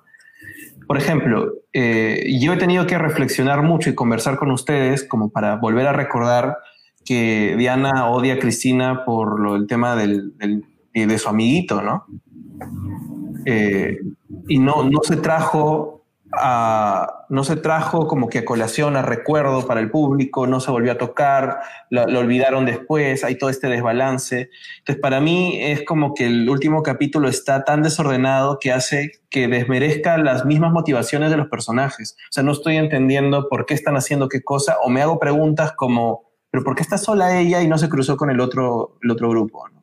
Son como, si fuera un cómic de repente, no, no, no me preguntaría qué pasa entre viñeta y viñeta, pero es un relato audiovisual, es una serie de televisión. Entonces, creo que el último capítulo es el más desordenado de todos y por lo tanto te distrae de lo que quieren decir. Mm, claro, no vuelve a lo importante, ¿no? No rescata los arcos de los personajes, ni de Hipólita, ni de Gia, ¿no? Este, entonces creo que solo se enfrasca en lo de Atticus y lo de Leti. ¿Cuál es el final de tu discurso? O sea, ¿qué estás queriéndome decir? Ese es el tema, ¿no? Que estás haciendo una pelea, una eh, violencia, secta, monstruo. Eh, sí, pero ¿en qué estás cerrando de lo que me has estado construyendo? Que me has estado construyendo cosas muy interesantes y matas a tu villana, que al final la villana no dijo nada, porque no tuvo discurso. Entonces, la acción de, de, de, Diana, de Didi, termina siendo un poco gratuita. Está bien, podemos darle la lectura de, también del dolor, de la venganza, que puede ser también violen, violenciamente explícita la respuesta de ella y lo que representa, pero no me lo recuerdas o no me lo conectas con lo demás que estás construyendo en el capítulo es un capítulo con un montón de, de momentos, pero no están articulados. Claro. Sí, sí, y yo creo que es, es, es, interesante, ¿no? Como la televisión en realidad ha evolucionado tanto que nos ha educado, mal acostumbrado, dirían algunos, para esperar ciertas cosas de la televisión, ¿no? Si estuviéramos haciendo este podcast hace 20 años, cuando todavía habían podcasts incipientes, serían capítulos autoconclusivos de televisión donde estaríamos encantados, tal vez más con una serie con Lovecraft Country, no estaríamos pidiendo este cierre de temporada de qué habló en esa temporada la televisión. Luego ya vimos híbridos donde habían tanto capítulos unitarios mezclados con serializados y luego ya ahora en Hijos de su tiempo, producto de Netflix, vemos series absolutamente serializadas donde nos tienen que dar a entender que hay un mensaje o un arco grande que se ha desarrollado, ¿no? Y creo que eso todavía tenemos acá, pero sin exagerar, sí creo que Lovecraft Country si bien es cierto, es unitaria, apuntaba una historia macro en el fondo, no hablar esto del legado de los ancestros. Y creo que el capítulo final no le hace ningún servicio, a pesar que tiene intentos, ¿no? La aparición de Dora, de la mamá de Atticus, ¿no? El regreso de la bisabuela, tatarabuela, me parece que era de Leti. O sea, el regreso de estos ancestros me parece que es muy útil y muy potente esa primera parte, pero luego ya la segunda parte del final con la batalla final y el hechizo ya ahí me terminó por perder y me pareció más un un concepto que se quería utilizar de vamos a entregarnos al espíritu de terror de esta serie con esta posesión y no, no iba por ahí, creo yo, no era lo más interesante de la serie, ¿no? Si me preguntan finalmente qué es Lovecraft Country, yo te diría primero es una serie sobre la, la familia la, y el dolor que pasa de generación en generación, segundo evidentemente es una serie sobre el racismo. Y tercero reciente diría que es una serie de terror, o sea, creo que la hablamos como excusa porque ya se viene Halloween, pero en realidad... Pero, pero eso está bien. O sea, ese, es, ese, es, el terror, ese es el bueno, ese es el uso del género para poder contarte algo, ¿no? Pero a mí me parece que si querías hacer como que un callback a tu propia serie, para el final, no hagas un callback al capítulo 2, pues. O sea, es básicamente un espejo del capítulo 2, que es uno de los capítulos más, más osos, pues, ¿no? Otra vez un ritual y otra vez al final, ¿no? En el mismo espacio, en la misma locación encima. Sí, pero eh, esta estructura, ¿no? De el, el, inicio y el final son cuentan la historia central y los demás son episodios episódicos. Me recuerda mucho al revival de X-Files, el primer revival, ¿no? El que fue primero, que eran creo que seis episodios. El primero y el último eran episodios de la trama de la temporada y el resto eran individuales. Y la reacción generalizada era que el primero y el último eran pésimos y los del medio eran muy buenos, al punto de que estaban como que al nivel de la serie original algunos, ¿no? Bueno, fácil uno, ¿no? Pero en fin, o sea, creo que este acercamiento, como, decía, como decía Richard, no o sea, sí, efectivamente hace 20 años fácil hubiera sido como que wow, pero a la fecha creo que le podemos pedir un poco más. Y claro, tampoco le pedimos perfección a la serie, ¿no? O sea, claro, Michelin tiene experiencia y viene con el backing de HBO, Jordan Peele, este, J.J. Abrams. Entonces, de todos modos, sí nos da cierto, cierta expectativa de, ya pues, pero, pero, pero pero yo creo que puedes más, ¿no? Y, lo, y, de hecho, está, tenemos esa, esa, expectativa porque lo vemos, ¿no? O sea, yo me acuerdo que cuando salió el primer tráiler, mi expectativa de la serie era como sale, por ejemplo, ahí en la, en la, presentación, que Tony Baldwin iba a ser el villano central porque se notaba que era como el jefe del culto y es como que un tipo que lo ves tiene cara de malo, ¿no? O sea, si te lo imaginas como el líder de una secta secreta de tipos en, en, en capas y sí, pues dices como que, ah, entonces va a ser la temporada de Atticus y su familia contra esta secta, y luego la secta desaparece en el episodio 2, y no importa, ¿no? el resto puede ser interesante, pero el problema es de que, claro, el resto es interesante, pero cuando vuelves a conectarte con el tema de la secta, ya, o sea, no hicieron el trabajo completo y, y sale como salió. Sí. Sí, bueno, creo que es eso, ¿no? Creo que hemos abarcado bastante de, de Lovecraft Country, hemos hablado de lo mejor y lo peor de la serie dentro de cada uno del desarrollo de los personajes, creo que hemos cerrado bien el círculo y habría que hablar de, de la, la, parte final de este podcast que estamos, que estamos ya cerrando del libro, ¿no? Finalmente Lovecraft Country está basado en un libro y tú lo has leído, ¿no, Enrique? A ver, ¿qué nos puedes contar un poco? de diferencias. También Sí, o sea, el, libro, el libro tiene ocho capítulos que son, que corresponden casi casi igual a los episodios de la serie, salvo el primero, que en realidad está partido, eh, el primer capítulo del libro cubre el primer y el segundo capítulo. Uh, y, y, la serie hasta ahí es una adaptación más o menos fiel. Hay cosas que no ocurren tal cual, o sea, por ejemplo, este encuentro de Atticus Letty y George con el policía que los hace salir del estado o del condado antes de cierta hora, porque si no eh, va a haber este, violencia. No le pasa a los personajes, es una anécdota que alguien cuenta, pero por lo demás es muy parecido, ¿no? Pero luego ya después se hace eh, diferente, ¿no? Como decía, por ejemplo, toda esta historia en Corea no ocurre en el libro, y, hay cosas del libro que mencionan incluso la serie, ¿no? La serie menciona así, este, Lovecraft Country, en, en la serie escrito por, este, por este, George Lewis, no, por George Freeman, es este, eh, tiene ahí, este, Dee es hombre, Cristina también, eh, George no muere, todas esas cosas pasan en el libro, o sea, de hecho, nadie muere en el libro, ningún personaje muere, ni siquiera Ruby, Ruby al final decide vivir su vida como una mujer blanca, lo cual es complicado, pero al menos le da agencia, ¿no? Es como que yo decido, yo decido esto que es súper problemático y lo escribo un blanquito, pero por lo menos yo lo decidí, víctima del villano de la temporada, ¿no? Y, hay muchas cosas que la serie eh, cambia en las relaciones de los personajes, sobre todo, por ejemplo, en la relación de Atticus con Montrose. O sea, en el libro Montrose no es gay, por lo menos no, no queda así eh, tan claro como en la serie. Y, su relación con Atticus es tensa, pero eventualmente se arregla al punto de que la escena final del libro son Atticus, George y Montrose hablando de seguir haciendo esta guía, este eh, Green Book en el universo de, las, de, la serie del libro. Y, y, Montrose va a hacer el viaje con, con Atticus, ¿no? Es como que ya nos llevamos bien. Ah, bonito. Sí, es bonito, pero está un poco simplista y, y creo que eh, más allá de las diferencias de los capítulos, o sea, por ejemplo, eh, sacar las páginas del libro no implica, este, por ejemplo, todo lo que vemos en la serie, ¿no? Sino que es hasta, bueno, no sé, creo que es, una historia un poco distinta, no hay flashback a Tulsa, no, hay un episodio de viajar en el tiempo a Tulsa, pero sí hay un flashback de este, Montrose contando su experiencia, ¿no? Y claro, la relación de Montrose con su padre acá también es súper distinta porque básicamente su padre se sacrifica por salvarlo, o sea, de verdad lo quiere, lo acepta, bueno, no, claro, es, es un personaje completamente distinto al de la serie. Y, y por ejemplo, eh, ahí sientes que, que la serie decide agregarle un poco de drama, para sacarle un poco más de provecho y hacer algo más interesante. Creo que hay cosas que funcionan mucho mejor en, la versión de la serie.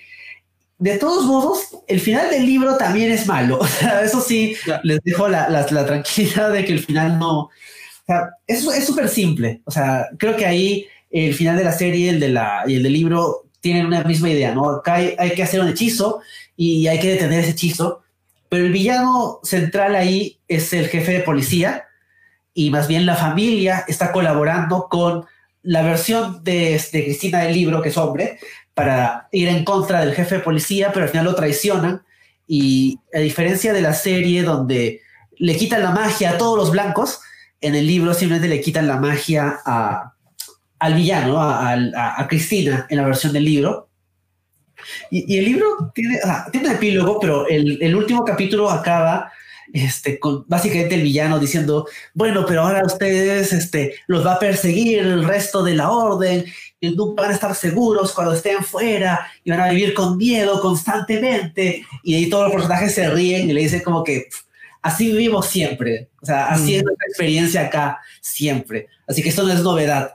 Lo cual es medio raro, es medio chistoso, le quita, no da miedo, pero le quita como que la atención pero tampoco, no me parece una, una, mala, una, mala, una mala idea, ¿no? Porque más allá de los problemas que ya ha tenido con la serie, o sea, la serie le agrega un montón, un montón de referencias culturales afroamericanas que de hecho o sea, las hemos tocado acá, en parte porque eh, yo las reconocía cuando las veía en Twitter, ¿no? Veía a alguien que decía en Twitter, uy, mira, por ejemplo, esta motociclista con la que se cruza Hipólita es una motociclista real, ¿no? O, por ejemplo, este, eh, el cameo, entre comillas, de Emmett Till en el, tercer episodio. Son un montón de cosas que, tal vez uno no se da cuenta, que, pero que solo vienen porque hay creativos afroamericanos complementando lo que ya está acá.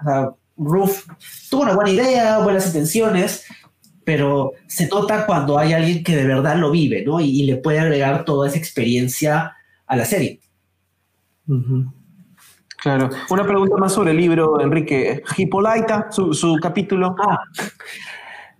Eh, el capítulo de Hippolyta es tiene muchas. el capítulo de la serie es mejor que el capítulo del libro, sí, de todos modos. Pero lo que sí extrañé en la serie es de que ella como que comparte el capítulo con, con la trama central, ¿no? Y aquí eh, parte de lo que te muestran acá es su historia, su, su historia de origen, ¿no? Ella como de dónde salió su interés eh, en el espacio, ¿no? Y te cuenta, por ejemplo, que un día fue a hacer un trabajo y, y vio un observatorio y la dejaron pasar y, de ahí le y ya, pero ya a ella le gustaba esta idea de ver las estrellas y, aprovechaba los viajes de la guía para ir a observatorios en todas partes y, ver este, el, cielo, ¿no? Y tiene este flashback, no tanto flashback, como que ella cuenta es su historia y es interesante, creo que hubiese un buen complemento a la serie, pero, o sea, e, el viaje que ella tiene no es uno de autodescubrimiento, sino que viaja a, una, a un planeta distante donde está atrapada una vieja este, eh, sirvienta de, del dueño de la casa que compró Letty, ¿no? O sea, ah, no, no, se compara, no, no hay punto de comparación. Claro. Perfecto, y con esto creo que hemos llegado a la parte donde nosotros señalamos cuáles son nuestras expectativas de la serie. En teoría, esta primera temporada ha quedado menos cerrado. No sabemos si va a tener segunda temporada, no sabemos si vamos a volver con el mismo cast u otro, si es una serie de antología. Entonces, sí creo que es buena, buen momento para decir qué esperamos, si queremos que vuelva la serie, no, si creemos que tal vez es mejor cerrarla como, como fue con Watchmen, por ejemplo, el año pasado, que ya Lindelof ha repetido el cansancio que al menos con él no cuenten, ¿no? Entonces ahí, ¿cuál es tu expectativa con este producto, Enrique? La verdad es que con, todo lo, negativo y lo positivo que tiene, siento que es una historia que ya acabó. O sea, yo no siento que requiera mucho más y me preocuparía que ocurra lo que ha ocurrido antes con historias que habían terminado y HBO dice, uh, vamos a hacer segunda temporada, como es el caso por ejemplo, Big Little Lies no es la misma serie, no es el mismo equipo creativo. Eh, fácil, hay más criaturas este, Lovecraftianas que pueden sacar, a diferencia de conflicto entre señoras de mediana edad en California. Pero igual siento que, que hay veces que si algo está hecho para una temporada, hay que dejarlo una temporada. Y esta idea de renovarlo porque hay plata no, no me parece correcta, ¿no? O sea, el final es relativamente abierto, pero no me molestaría que hasta acá quede. Sí, Roger. Ahí me prendo el micro. Eh, la verdad es que yo no entiendo si, si, la intención ha sido cerrarlo o no por ese final tan desordenado. Yo creo que, digamos, un showrunner o algo quiere tener trabajo, ¿no? Pero también, digamos, lo, lo sincero con, con, la historia que cuentas es pensar si algo tiene un final o no, ¿no? Eh, Lindelof creo que fue muy claro con lo de Watchmen, pero no sé muy bien qué es lo que quiere el equipo creativo de Lovecraft Country. Y lo que me da pena es que haya tenido un final tan malo, teniendo cosas tan buenas y tan interesantes la serie. Como conclusión un poco de la serie, yo siento que más allá de sus puntos débiles, traduce, hace un muy buen trabajo y traduce en fantasía, en terror, en ciencia ficción, traduce terrores reales, que es lo que importa. Yo creo que la serie así como te hace pensar, te hace discutir, te hace cuestionarte mucho sobre qué estás sintiendo, te hace también empatizar con cosas que de pronto no te pones a pensar en, otras tipo, en otro tipo de narrativas más clásicas del terror en general, de tantas historias de terror que salen como McDonald's eh, en Netflix sobre todo y tantas películas que se estrenan en octubre siempre de terror. Tener una, una serie que tiene capítulos como el de Hippolyta, y tiene capítulos como el de Jihad, ¿no? Que mira, curiosamente son bastante alejados de la trama principal, que, que tienen personajes interesantes que hace que te, que te confronten con saber que no estás listo para discutir todos los temas porque no te ha tocado vivir a ti, porque no puedes saber cómo es vivir para, para una comunidad de pronto eh, tan, tan ajena a ti mismo, ¿no? Y cuando ves más allá de, los detalles o problemas también que puede tener de representación específica, ¿no? Yo creo que sí te confronta y sí logra que puedas eh, no solo reflexionar, sino que pueda tener un, poco de, shock al darte cuenta que la serie te está, no te está queriendo vender monstruos nomás, no te está queriendo vender, este, uy, uy, qué feo, terror, ay, no, qué horrible, ¿no? Sino que está queriendo que entiendas que hay cosas más horribles que un monstruo Lovecraftiano, que son los más feos y más indescriptibles y más cosas. Hay también terrores indescriptibles tanto en nosotros mismos, en todas las personas. Las personas son como las historias, como dice eh, Atticus, y sobre todo eh, hay terrores invisibles que de repente hasta que no te confrontan con los mismos no te pones a pensar, no te das cuenta que ahí están. Eso logra la serie en sus mejores momentos y por eso eh, vale la pena verla y por eso la voy a recomendar. El tema es que me da pena que haya terminado así. Cuando sientes que el final no es, no es como que totalmente satisfactorio, pues te da ganas de que haya un final de verdad. Así como cuando terminó How I Met Your Mother, que no tiene nada que ver con esta serie, y todavía sigo pensando, ¿cómo terminó así? Por Dios, ¿no? Eh, y te da ganas que haya un final alternativo o algo, ¿no? Que continúe para cerrarla bien. Pero más me daría miedo que la quieran exprimir hasta el mango y, pues que no, que no, que no, que se diluya un poco lo que intentaron hacer con la serie. Yo creo que sí le daría una oportunidad de, de desarrollar en una segunda temporada algo interesante sin que tengan la presión de ser el nacimiento de la serie. Creo que una serie como esta sí podría tener la oportunidad de en una segunda temporada desarrollar algo de forma más ordenada. Pero tampoco quisiera que se convierta en la serie que HBO quisiera explotar por nueve, diez temporadas, ¿no? De repente si tiene dos o tres, podrían terminarla ahí, bien plantadita, y ya está. Y tal vez, como ustedes están sugiriendo, por unitarios o por otros personajes y no necesariamente volver a los mismos que vimos en esta, en esta temporada.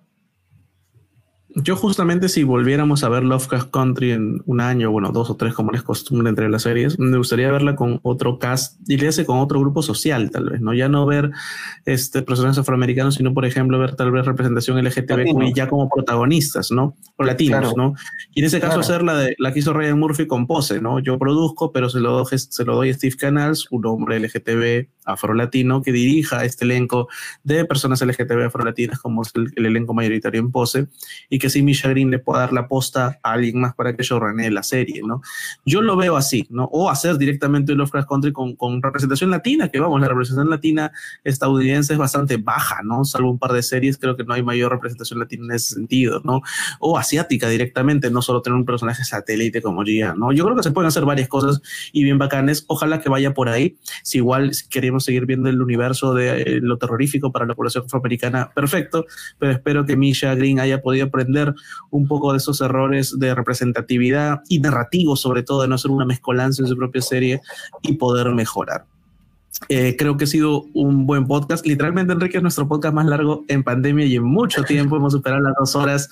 Increíble, pero bueno, gracias a Roger, maestro de terror y sensei de la oscuridad, por estar acá con nosotros. Gracias, Roger, por acompañarnos. Por Dios, he subido de, productor malvado a Sensei de la Oscuridad. Sí, eres, eres nuestro productor malvado, ¿verdad? Sí, nunca hay que olvidar eso. Y con esto cerramos esta etapa terrorífica de octubre y entramos de lleno a noviembre, donde seguiremos hablando de series. ¿No es así, Enrique?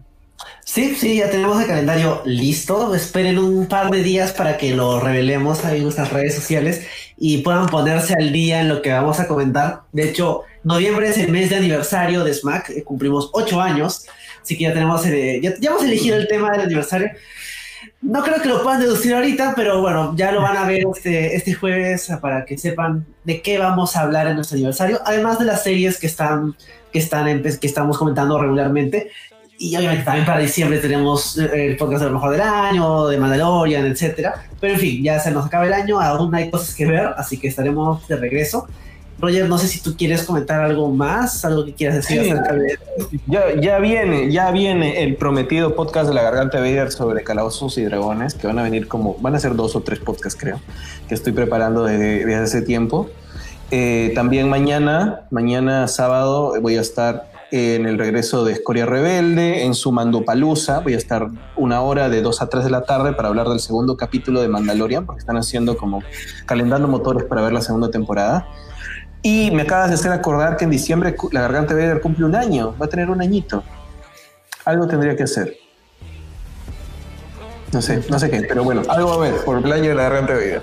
Pero eso sería todo por mi, por mi parte. Gracias chicos, que cada vez que hay algo que realmente me gusta me inviten por hablar y hagamos estos crossovers interesantes para poder compartir con, con series, bueno, de, las cosas que más me, me, apasionan y me gustan, ¿no? Les agradezco bastante y de verdad siempre es un placer conversar estos temas con ustedes porque termino aprendiendo un montón. Oh, nosotros también mucho, amiguito, amiguito y productor malvado. Los quiero, maestro de la oscuridad ahora, ¿no? Ah, no, sensei, sensei, sensei, maestro del terror y sensei de la oscuridad. Muchas gracias a todos por acompañarnos, nos vemos en la siguiente semana, sigan ahí tratando de estar en casa si pueden, cuídense de los monstruos y nos vemos después. Chao. Chao. Adiós.